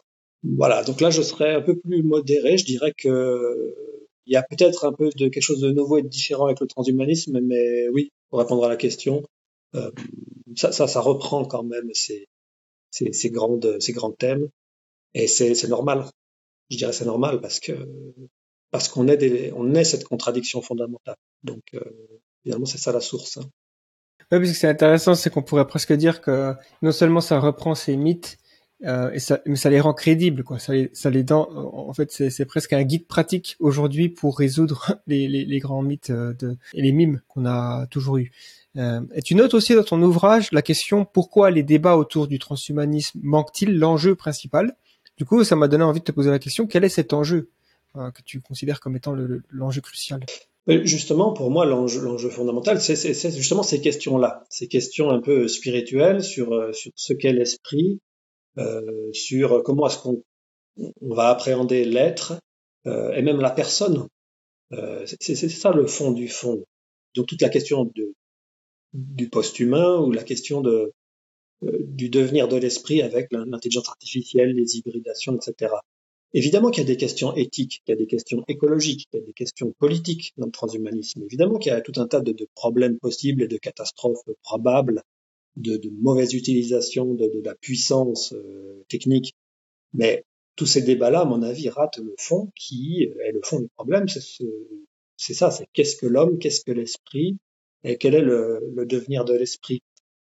Pour moi, le, puisque la source, c'est cette contradiction fondamentale et cette quête, on va dire, spirituelle de l'homme, comme tu le disais, là, euh, ce qui est très différent, c'est que c'est pour ici et maintenant. Ça la rend crédible, oui, puisque, euh, en fait, euh, précédemment, il fallait arriver à croire que ce qu'on savait du post-mortem était réel. Et en même temps, bon, qui est réellement revenu qui a réellement vu certains le disent, certains prêtres, mais euh, c'est vrai que là on est sur toute autre chose avec le transhumanisme, puisque c'est à l'inverse, on part ici et maintenant euh, et on voit ce qui se passe ici et maintenant. Et, donc pour moi la, question fondamentale, euh, comment est-ce que le transhumanisme va penser de nouveau ou va même faire être une nouvelle figure de, l'homme, une nouvelle figure de l'esprit, même une nouvelle figure de la nature, une nouvelle figure de, de l'information, parce qu'avec le transhumanisme, voilà, on disait, potentiellement, on, déjà on modifie les espèces, on modifie l'humain, on pourrait éventuellement imaginer vivre dans un monde, euh, dans des écosystèmes beaucoup plus pilotés, éventuellement par des IA, on pourrait même imaginer vivre dans des univers numériques avec des corps qui ne seraient plus des corps euh, matériels au sens où on l'entend aujourd'hui. Et donc, on repense tout ça. On repense à la fois tout ce qu'est l'homme et la nature, et, euh, et, encore plus loin, on repense la question de l'esprit, et donc des, toutes nos questions métaphysiques, en fait. Et à mon avis, c'est ça l'important. Euh, la, question qui devrait se poser en premier, c'est voilà, qu'est-ce qui nous importe à nous, euh, humains? Et à mon avis, ce qui nous importe le plus, c'est d'abord la personne. La personne, et donc, euh, je, pense que dans la personne, il y a trois, dimensions. Il y a, le corps, euh, la mémoire et, le récit. Le fait de, se rappeler de ce qu'on est, de, de, le mettre dans un récit qui fait sens, l'aspect narratif. Et tout ça avec le transhumanisme, on va y repenser profondément parce qu'on peut avoir des corps, euh, des corps non biologiques, des corps euh, numériques. Euh, la mémoire et la question de la trace, ben, on l'a vu, il y aura ce problème de la durée de vie très longue et de, qu'est-ce qu'on conserve, de comment aussi on, on récupère des, des, des, expériences d'autres d'autres personnes ou d'autres entités.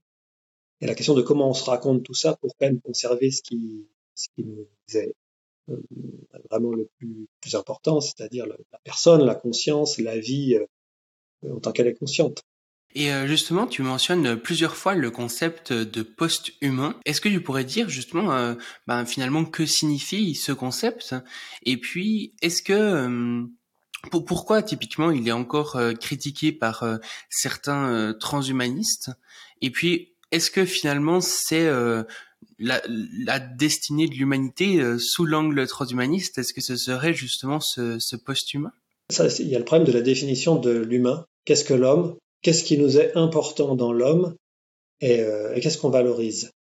Euh, Quand on parle de post-humanité, de fait, les mots sont toujours piégés. c'est très facile de, de caricaturer, de dire bah du coup ils sont plus pour l'humain, ils sont pour des machines, ils sont pour des processus automatiques. Euh, on aura de moindre humanité, c'est-à-dire tout ce qui faisait la beauté de l'homme, euh, son, sa créativité, sa, sa, fragilité dans le sens son ouverture à l'autre, son amour des autres, euh, tout ça on va le perdre et on va être dans quelque chose de, de, de, complètement soit chaotique, soit qui part dans tous les sens, soit de extrêmement brutal. Euh, donc le concept fait peur, mais en réalité, euh, quand on y réfléchit, c'est simplement bah, voilà, la continuation de, l'esprit et notamment de la personne, une fois que les sciences et les techniques euh, permettent en fait de, de, vivre plus longtemps et de bah, d'utiliser toutes ces, possibilités techniques. Et moi, il me semble que là, euh, on ne devrait pas avoir peur du concept de, de post-humanité, parce que voilà, le, le, souci, ça va vraiment être la, mort. Et c'est ça qui est, terrible, c'est qu'il y a beaucoup de, transhumanistes qui sont, euh, on va dire, très soft, qui sont longévitistes uniquement, qui vont un peu rejeter le, la, notion de, post-humanisme, de post-humanité, euh, alors qu'en fait, euh, la question de la longévité, pour le coup, elle est fondamentale. À partir du moment d'une longévité énorme, pour le coup, ça, ça, je pense que ça bouscule vraiment l'assise, l'assise de, de, l'humain tel qu'on l'a pensé quasiment depuis tout le temps, et spécifiquement dans, dans l'humanisme classique. Là, si on est sur une, il n'y a plus de mortalité dans ce monde, ça bouscule quand même tout parce que potentiellement on n'a plus besoin de se raccrocher à cette idée d'âme à laquelle on croit déjà plus d'ailleurs dans le bouddhisme actuel et on passe vraiment à autre chose. C'est une révolution anthropologique. Donc pour moi le, le post-humain c'est d'abord ça, c'est-à-dire c'est l'humain qui ne meurt plus, c'est l'esprit qui est passé à travers l'humain pour atteindre une, un autre stade de, son, de son existence et, et d'autres possibilités. Et pour le coup, alors c'est spéculatif, d'accord, mais en même temps, euh, on voit bien avec les, les progrès, l'accélération des biotechnologies que cette question se pose, cette question panique. Euh, les philosophes, elles paniquent, les, ceux qui, qui parlent d'éthique. Et, euh, mais encore faudrait-il démontrer que ce que on aime dans l'humain n'est pas transférable, n'est pas, ne va pas passer dans un humain qui ne meurt plus, dans un post-humain. Ça, il me semble que c'est que c'est pas facilement démontrable. Euh, donc voilà, pour moi, euh, on a cette crainte du post-humain qui est, euh, je pense, en partie euh, mal fondée et qui est en partie liée à euh, cette survalorisation de, de l'humain, qui d'ailleurs aujourd'hui peut nous poser des problèmes parce que ça peut justifier, par exemple, un traitement des animaux qui est extrêmement problématique pour le coup. Quand on est pour le coup ouvert justement à la vie dans sa diversité et à la vie dans, dans sa contradiction, à, quand on est sensible à la souffrance de, des vivants et qu'on va un peu plus loin que, que l'humain, euh, qu'on se décentre un tout petit peu, et on voit qu'il y a des, qu'on a des comportements et des manières de faire qui sont absolument abominables, me semble-t-il. Donc, euh, et là, pour le coup, moi, j'aurais tendance à être un tout petit peu réaliste euh, au niveau moral, et peut-être parce que j'ai un côté schopenhauerien, mais il me semble qu'on partage euh, une, quelque chose de commun, et euh, c'est hyper visible dans les animaux, puisqu'on est des animaux aussi, donc euh, on peut très facilement se mettre à leur place, on a des structures cérébrales identiques, mais il me semble que même à un niveau plus profond, on est de la même manière des, voilà, des êtres qui, qui sommes euh, faits pour fuir ce qui nous nuit. Alors c'est pire chez nous, hein, puisqu'on est conscient avec la réflexion et tout ça, mais il me semble qu'il y a quelque chose de commun et qu'il est euh, quasiment une évidence métaphysique que euh, les animaux souffrent et que euh, on peut difficilement ne pas être sensible à ça. Pour le coup, il faut rajouter une grosse couche de, culture et de justificatif pour être totalement insensible et accepter voilà, qu'on maltraite les animaux et tout ça. Alors c'est vrai que ça pose d'autres questions du coup immédiatement, c'est-à-dire est-ce qu'on doit, puisque eux ils vivent comme ça, les écosystèmes sont ainsi, est-ce qu'il faut les valoriser, les laisser faire Est-ce qu'il faut les intervenir dessus? Euh, Ça, on en a parlé à Transvision et toute cette question de l'interventionnisme euh, possible sur, euh, sur, sur, le, sur les animaux. Et là, on voit bien aussi que la post-humanité, ça peut être ça, c'est-à-dire c'est aussi la manière dont euh, l'esprit, je dis l'esprit hein, au sens très large, dans cette nouvelle configuration euh, post-humaine et avec une puissance technique énorme, va justement faire retour sur d'autres formes de, du vivant ou de l'esprit, et notamment les formes animales. Est-ce qu'on modifie les écosystèmes? Est-ce qu'on les laisse faire? Est-ce qu'on euh, demande même? Je sais que là, il y, a, il y a récemment, il y a des études qui sont faites sur peut-on comprendre le langage grâce à l'IA, les langages des animaux, le langage des baleines, etc., etc. Euh, est-ce qu'on pourrait même demander aux animaux ce qu'ils en pensent, ce qu'ils veulent faire? Est-ce qu'on pourrait J'avais fait une expérience de pensée dans mon bouquin où euh, Peut-être qu'on aurait un dispositif qui permettrait, euh, quand on s'en approche, quand un animal s'en approche, d'augmenter son niveau de conscience pour se demander lui-même, qui se demande lui-même s'il préfère être euh, plus conscient, plus comme l'humain, ou euh, rester dans sa condition animale. Alors ça, c'est un peu, c'est un peu absurde.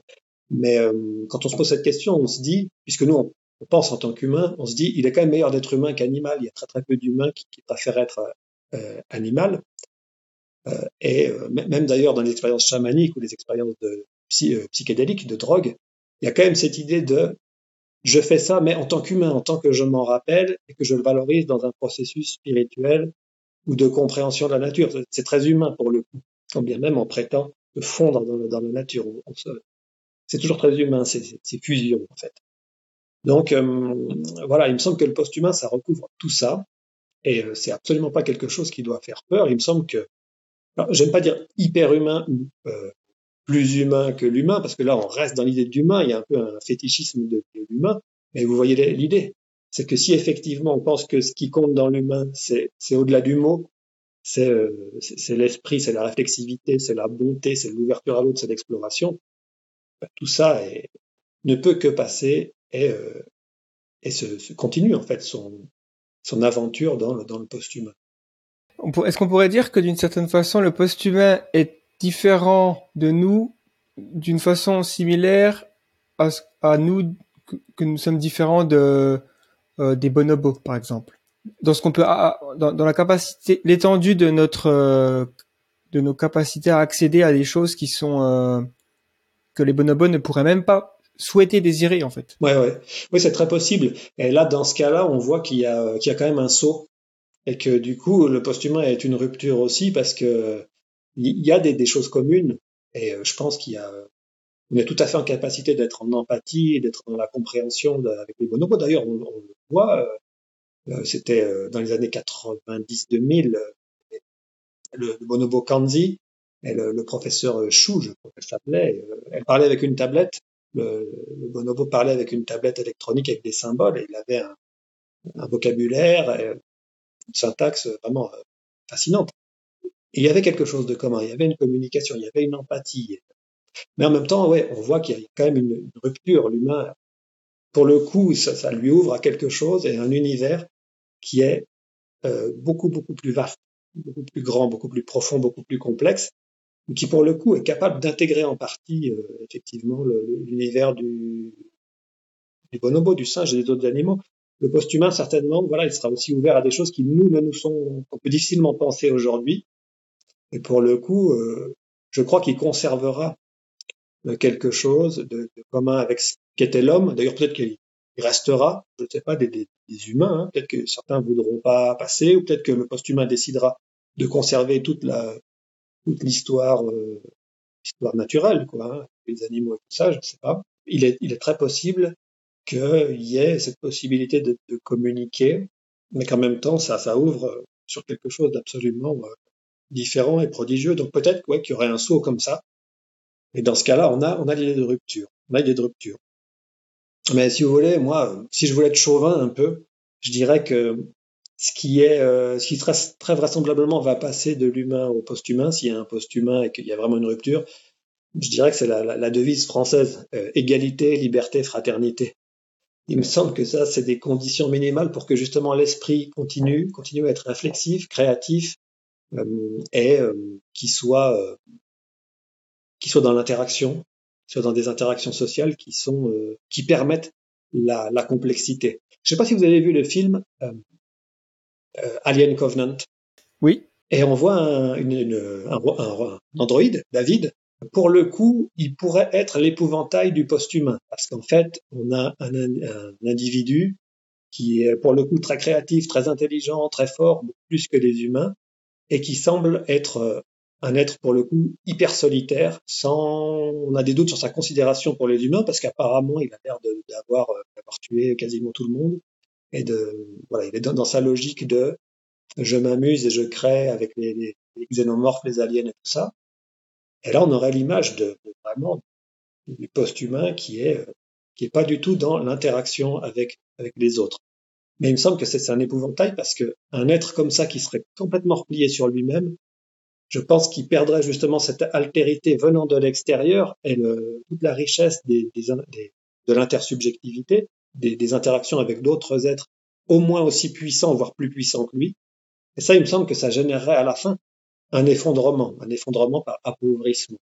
Et d'où le fait qu'il me semble que voilà, l'égalité, la liberté et la fraternité, c'est vraiment quelque chose qui est indispensable à la vie même de l'esprit. Je, le pense théoriquement, peut-être que c'est une erreur, je me trompe, mais euh, pour le coup, euh, si, vraiment c'était catastrophique, à mon avis, voilà, comme je disais tout à l'heure, il y aurait une régulation naturelle, mais, mais, mais je crois pas. Je crois que vraiment, euh, c'est ça le, devenir de l'esprit pour le et justement, la route vers la transition, enfin la route vers le post-humain, elle n'est pas elle n'est pas forcément toute euh, bien claire et, euh, toute rose, on va dire. Tu mentionnes dans le livre aussi que, le transhumanisme aidera à devenir meilleur et la phase de transition vers le post-humain sera ascendante, ou alors elle accentuera encore plus la brutalité humaine et la transition sera une descente aux enfers. Donc, euh, qu'est-ce qui pourrait mal tourner justement dans cette transition vers le post-humain? Est-ce que c'est ce que tu as mentionné avec le, l'épouvantail euh, C'est quoi C'est David euh, dans le Non, là je crois pas. Pour le coup, je crois pas qu'un, David soit soit possible ou pensable, parce qu'à mon avis, il serait il serait trop trop pauvre en lui-même.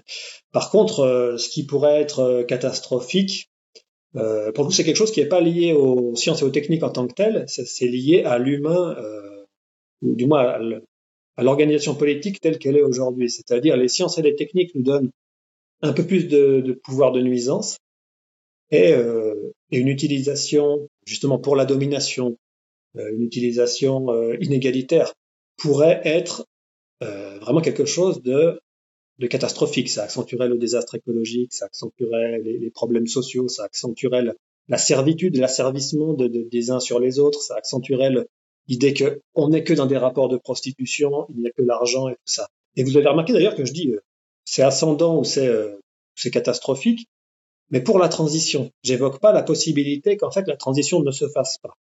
Et parce que on pourrait, ça, ce serait le plus catastrophique, c'est-à-dire que mettons, il y a un désastre écologique qui arrive trop tôt, on n'est pas capable d'avoir les, ressources euh, techniques et politiques pour l'affronter. Et là, mettons, il y a une, un effondrement de l'humanité. Et donc, les sciences et les techniques s'arrêtent. On est dans la cata et l'humain, par exemple, disparaît. Ça, pour moi, c'est la chose la plus effrayante dans un sens, parce que ça obligerait à refaire un cycle. C'est-à-dire peut-être l'humain disparaîtrait et je, je, moi je crois que la nature reproduirait au bout d'un moment euh, un être conscient.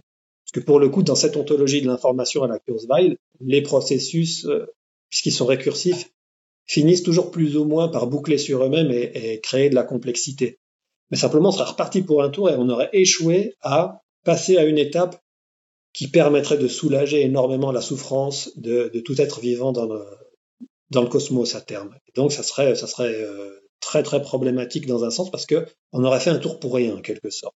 Et du coup, j'aimerais juste peut-être rebondir sur euh, sur un truc, euh, juste pour avoir ton avis là-dessus, c'est-à-dire que dans cette idée de que finalement l'univers, d'une certaine façon, aurait besoin de l'humain pour, en tout cas, que l'humain ou qu'une espèce intelligente, consciente atteigne un niveau de capacité euh, très avancé qui permettrait de faire une, une, une extropie, quoi. Est-ce que tu penses que cette responsabilité, elle est seulement sur nos épaules ou il y a d'autres espèces intelligentes dans l'univers qui pourraient prétendre devenir des, des post-aliens d'une certaine façon Ou qui l'ont déjà fait? Ça, euh, ouais, ça je sais pas, mais j'imagine que c'est que c'est probable. Euh, il y a tous ces débats autour de, des paradoxes. Pourquoi est-ce qu'on n'a pas de vue d'extraterrestres, etc. Euh, je sais qu'il y, a une version de ce paradoxe qui est très intéressante et qui dit euh, les distances sont tellement importantes que en fait entre la société source et la colonie, ça peut être tellement loin qu'il n'y a pas vraiment de communication. Il y a des colonies qui pourraient décider de ne pas explorer l'univers. Et en fait, ça ferait des trous. Et donc, c'est tellement vaste qu'il y aurait peut-être plein d'endroits où il y aurait de tels trous. Et du coup, il suffit qu'on soit dans un trou où euh, une, une, espèce intelligente a décidé de ne pas euh, migrer pour que finalement on la voit pas, alors que bien ailleurs, ça, se soit fait. Quoi. Donc euh, c'est très possible que ça repose pas que sur nous, mais c'est pour le coup, c'est pour ça que je suis pas forcément humaniste ou euh, humano-centré, euh, parce qu'effectivement, il peut y avoir, je sais pas, même des, des poulpes intelligents euh, sur d'autres planètes et qui finissent par développer des techniques et qui, euh, qui, qui, qui, puissent porter aussi cette, cette mission extropienne. Oui, oui, ça, je, je pense c'est tout à fait possible, mais pour l'instant, on n'a pas de, de, preuves, on n'a que des indices éventuellement. Euh, et puis, mais euh, bon, c'est assez récent finalement. On explore le cosmos avec des outils euh, technologiques relativement efficaces depuis peut-être bah, pas très très longtemps, quoi. Si on peut dire, je sais pas si on fait remonter ça au-delà des, des, simples observations à l'œil nu, avec un dispositif mathématique et technique, si on fait remonter ça peut-être à Galilée ou, ou même carrément à, je sais pas, au, à l'exploration spatiale, ça fait très peu de temps sur, sur une échelle humaine. Oui, sur la transition, je pense qu'elle se fait dans tous les cas, mais euh, une transition catastrophique, ce serait justement que toutes les sciences et les techniques et le, transhumanisme se développent sur une base extrêmement inégalitaire, une base de domination, et qu'en quelque sorte, euh, ce soit un peu par accident que, par exemple, une IA forte soit lâchée dans la nature par des gens qui ne le voudraient pas, qui feraient tout pour la brider parce que ils ne la veulent que comme esclave pour servir leur domination et que finalement la singularité arrive quand même, l'explosion arrive, et là en fait tout serait balayé rapidement, et la barbarie aussi serait balayée avec, parce que comme je le disais, je suis persuadé que un tel niveau de complexité implique un équilibre et implique une harmonie. Et, euh, et donc à ce moment-là, bah, il y aura une telle possibilité de, de développer des ressources, d'économiser l'énergie euh, et d'avoir un tel besoin en intelligence et en, et en harmonie sociale que les formes barbares, on va dire, d'organisation sociale seraient balayées avec. Mais là, j'ai vraiment, pour le coup, on peut, on peut parler de politique euh, actuelle. Euh, enfin, franchement, quand on voit euh, justement tout ça, c'est-à-dire ce qui produit beaucoup de valeur actuellement, c'est aussi l'utilisation des données, l'exploitation des données. Ça, les données, c'est nous qui les, qui les produisons par, par nos, nos actions et tout ça. On devrait pouvoir les valoriser, on devrait pouvoir rétribuer les gens pour ça. Euh, leur permettre d'avoir accès du coup aux biens et aux services et à toute cette richesse qui est produite grâce à eux, et, leur permettre d'avoir accès à justement à de la formation, et leur permettre aussi d'œuvrer. Peut-être que s'il y a plus de travail ou moins de travail ou que le travail est automatisable, on devrait sauter là-dessus pour le coup. Là, on est en train de, d'avoir peur que l'IA nous, euh, nous enlève du travail. Euh, mais par ailleurs, on va faire la chasse aux chômeurs, aux, petits profiteurs d'allocations, euh, voilà, qui vont gratter 100 euros par-ci par-là, mais par rapport à ce qu'on fait, ce qui est possible, mais enfin, on devrait être à fond, à fond dans euh, le développement de ces techniques, et donner accès aux biens aux services quasiment gratuitement, en échange de l'exploitation des données, même d'une manière anonymisée. il y a énormément de, choses à faire là-dessus. Euh, on pourrait donner accès justement à tout ça, de sorte qu'il n'y ait plus forcément besoin d'utiliser beaucoup la, la voiture, l'avion, il y a énormément de possibilités de, de, vivre beaucoup mieux, de manière beaucoup plus humaine, beaucoup plus euh, intelligente, euh, me semble-t-il aujourd'hui. Mais on a des politiques qui sont, mais euh, voilà, qui sont pris dans des euh, dans la conservation d'un monde ancien en fait, mais qui est déjà fini. Et c'est ça qui me frappe. Ça qui me frappe quand on voit les, les discours politiques, et notamment des, des, gouvernements actuels en France, un tel manque de vision euh, et une telle parce que dans, les conséquences sont quand même assez brutales. Hein. C'est-à-dire que là, aujourd'hui, tel que c'est, de fait, bah, les gens vont souffrir de toutes ces mesures. Il y a des inégalités énormes. Euh, puis, euh, potentiellement, il y a des, des crispations identitaires, il y a de la guerre, il y a des, conflits entre, entre territoires, entre pays. Enfin, c'est, absolument abominable. Et euh, quand on entend, par exemple, euh, les, dirigeants de Google, pour le coup, eux, on a l'impression qu'ils ont une vision. Ils ont une vision et ils disent ce monde-là est déjà un peu fini. Forcément, il faut réfléchir au revenu universel, il faut réfléchir au fait que l'homme puisse ne plus travailler, mais par exemple œuvrer. Il y a énormément de choses à faire au niveau politique, au niveau associatif, au niveau de prendre soin les uns des autres, au niveau artistique, au niveau de, la science. Ce problème de conservation du monde ancien, et avec des politiciens aussi insignifiants. C'est vrai que ça peut faire peur. Faire peur parce que les enjeux sociaux et, écologiques sont énormes, ils sont extrêmement euh, menaçants. Et euh, avec des politiciens comme ça, euh, franchement, ça peut faire peur. C'est pour ça que je disais transhumanisme ou barbarie. Mais j'ai quand même l'espoir que si c'est barbarie, le transhumanisme arrive quand même et nous, nous sorte de là. Et puis euh, une question qui se pose aussi d'un point de vue transhumaniste, c'est la fin du monde, l'eschatologie finalement. À quoi pourrait ressembler cette eschatologie, disons, d'un point de vue transhumaniste? Qu'est-ce qu'elle aurait de particulier par rapport aux autres? C'est marrant que tu dises fin du monde, parce que pour le coup, voilà, on peut l'entendre en deux sens, hein, c'est-à-dire qu'est-ce qu'il y a au bout à la fin, mais il y a aussi le fait que, que ça s'arrête. Et souvent, il y a des craintes. On nous dit le transhumanisme est menaçant, il y a deux grandes craintes qui reviennent. La première, c'est de dire le transhumanisme va nous coincer dans des automatismes, finalement dans la reproduction du même. C'est-à-dire les transhumanismes détestent l'autre, détestent l'altérité, c'est le même, et c'est euh, euh, Jean-Michel Beignet parle de ça, un empiré, c'est-à-dire un paradis figé. Et là, il me semble que c'est la crainte justement de de ce qu'on pourrait appeler le, la négantropie maximale. Moi, je dirais ça. C'est-à-dire, c'est l'inverse d'un chaos et d'une dispersion, mais ce serait les choses seraient tellement rangées, tellement toujours les mêmes, tellement parfaites qu'elles ne bougeraient plus. Et ça, il me semble, si on reprend la définition de l'information de Bateson, une différence qui fait la différence. Euh, lui, en anglais, ça donne euh, different that makes a difference. Si on a un tel, une négantropie comme ça maximale et que c'est figé, euh, on est dans une sorte de néant. Et là, pour le coup, il y a une fin du monde. Il y a une fin de l'esprit et il y a, euh, ça ressemble beaucoup à, vous savez, l'idée de gelée grise. Euh, c'est l'idée de, en nanotechnologie, si le, le, le réplicateur se réplique lui-même à un tout petit niveau, tout l'univers devient une sorte de bouillie grise totalement informe. Tout est le même. Et quand tout est le même, il n'y a plus, il a plus rien qui existe, puisque pour que quelque chose existe soit sait connu, il faut qu'il y ait du contraste. Donc il faut qu'il y ait de l'autre. Et il faut que l'autre et le même soient en interaction. Dans mon bouquin, je parlais de ça, c'est-à-dire un micro, du plus psychologique, le, un microcycle de bonheur. Mettons, on se dit, euh, ma vie a été super, j'ai pas envie de, d'où l'impératif hédonique. Il faut, il faut le voir subtilement aussi, si vous voulez, parce que euh, l'état complet de bien-être et tout ça euh, doit intégrer, je pense, intègre de la difficulté, intègre de l'effort, intègre de l'exploration de choses potentiellement dangereuses. Ce qu'il faut, c'est pas être écrasé mais euh, on va forcément être euh, confronté à des choses euh, voilà, qui peuvent être difficiles ou qui demandent de l'effort, ou, même qui peuvent blesser un petit peu. L'essentiel, c'est juste de ne pas être écrasé, parce que sinon, on pourrait se dire, voilà, je veux pas être confronté du tout à, des, à, des, à quelque chose d'aversif, quelque chose de négatif, et donc, bah, ma vie a été super, je veux la revivre en boucle dans, euh, dans, un, je sais pas, dans, un ordinateur, dans un truc numérique. Finalement, on va dire, bah, cette vie, euh, très grande, mais il y a des moments un peu moins bons. Donc, je vais euh, finalement choisir la meilleure journée.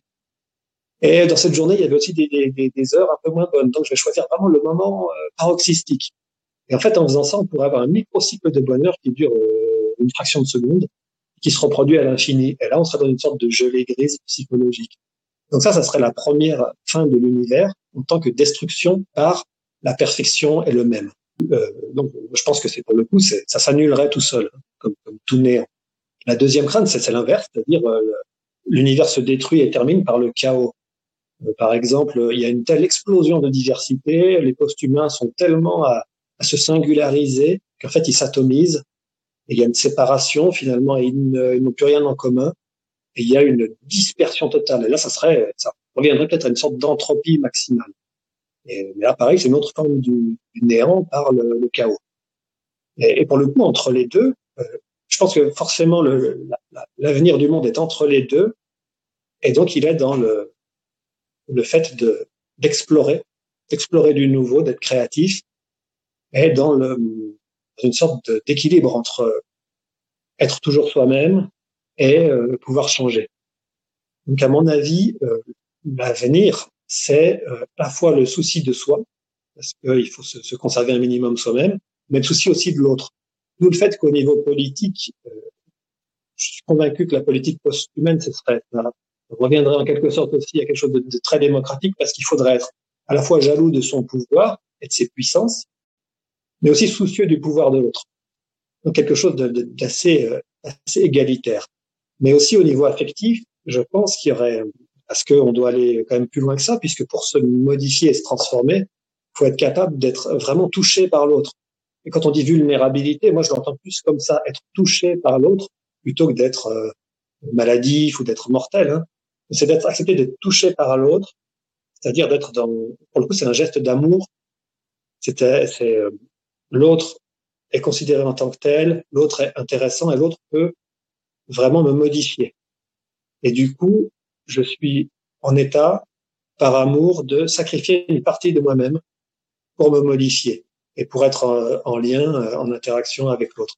Il me semble que hum, que ce serait ça le, le post-humain. Et du coup, un post-humain, contrairement à l'humain qui est quand même justement très fragile et la plupart du temps sa vulnérabilité tend à le rendre euh, agressif, méchant, égoïste, un post-humain qui serait extrêmement puissant, c'est un peu le risque inverse, c'est-à-dire que il pourrait risquer de justement être un peu indifférent aux autres, et du coup, il aura certainement besoin euh, d'avoir une philosophie ou peut-être une religion justement, une spiritualité qui l'ouvre sur euh, sur l'autre.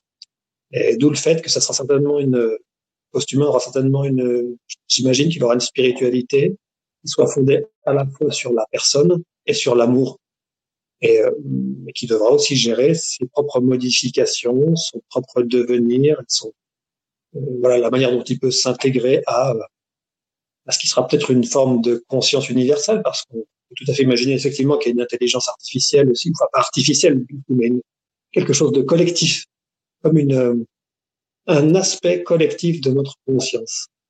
Et du coup, euh, l'interaction avec cet aspect collectif de la conscience sera quelque chose qui, pour le coup, qui bouleverse notre vision de l'identité. Et là, c'est pour ça que c'est très difficile de nous parler, à part un peu de science-fiction, parce que c'est difficilement pensable pour nous parce qu'on n'a pas de ça euh, en tant qu'humain. Voilà, je vois, le, je vois l'eschatologie plutôt comme ça, qui pour le coup n'est pas figée. C'est-à-dire ça nous permettra d'explorer. Je crois effectivement que plus on connaît et plus le, du coup le périmètre de l'ignorance et des choses à connaître augmente, que de toute façon, voilà, on connaît toujours par contraste. donc, euh, ce qui est éclairé ne peut l'être que parce qu'elle part qui est plus obscur. Et donc, on est tout le temps, tout le temps, c'est indéfini, en quelque sorte. Donc, je ne crois pas, moi, en la, comme une fin ou quelque chose de figé. Quoi. Bah, c'est c'est une bonne façon de, conclure ça. Je pense qu'on a on a fait euh, voilà on est arrivé euh, à parler de de la fin de la fin, l'eschatologie justement, et donc cette idée de, fin non définie euh, qui pourrait perdurer finalement encore plus puisque si on atteint nos objectifs d'eschatologie, euh, de d'extropie. De, Quand on regarde euh, la fin de l'univers, par exemple, la, réponse que Internet va nous donner, c'est la, réponse des cosmologistes qui va être de dire ben, il y a, y a, plusieurs euh, théories aujourd'hui. Il y a le, Big Freeze, la mort thermique de l'univers ou le Big Bounce. Donc, ce serait plus euh, la, la matière noire qui, qui, gagne le défi, enfin, sa bataille contre l'énergie noire. Quand on y réfléchit, il y a, y a, des sortes de côté presque, euh, on est pas sur du Star Wars, quoi. C'est le côté obscur contre le, la lumière, quoi. Hein. Euh, mais en gros, euh, il y a toujours quelque chose qu'elle laissé de côté dans ces discussions, c'est le rôle de l'intelligence. Effectivement, je pense que quand on projette vraiment euh, l'intelligence sur des énormes échelles de temps, alors soit elle n'est plus parce qu'elle c'était un phénomène transitoire, ou alors euh, elle a continué à se complexifier, à atteindre un niveau euh, de capacité, de, de, puissance, ce qui lui permettrait de d'agir vraiment sur l'univers lui-même et d'empêcher sa fin potentielle, quoi. Merci d'avoir suivi cet épisode. Si ce genre de contenu vous plaît, je vous invite à aller sur la chaîne YouTube The Flares vous retrouverez les autres épisodes du podcast Humain Demain et aussi la série La Prospective. Mais vous aussi, vous retrouverez des essais vidéo, des documentaires et autres friandises. Tout ça euh, est sur notre site également. Si vous voulez nous soutenir, vous pouvez le faire financièrement sur Tipeee, YouTube ou en achetant nos contenus premium sur le site, mais tout simplement en partageant ou encore de nous écrire une revue ou un commentaire. C'est une façon simple et rapide de nous donner un véritable coup de pouce. Merci et à bientôt.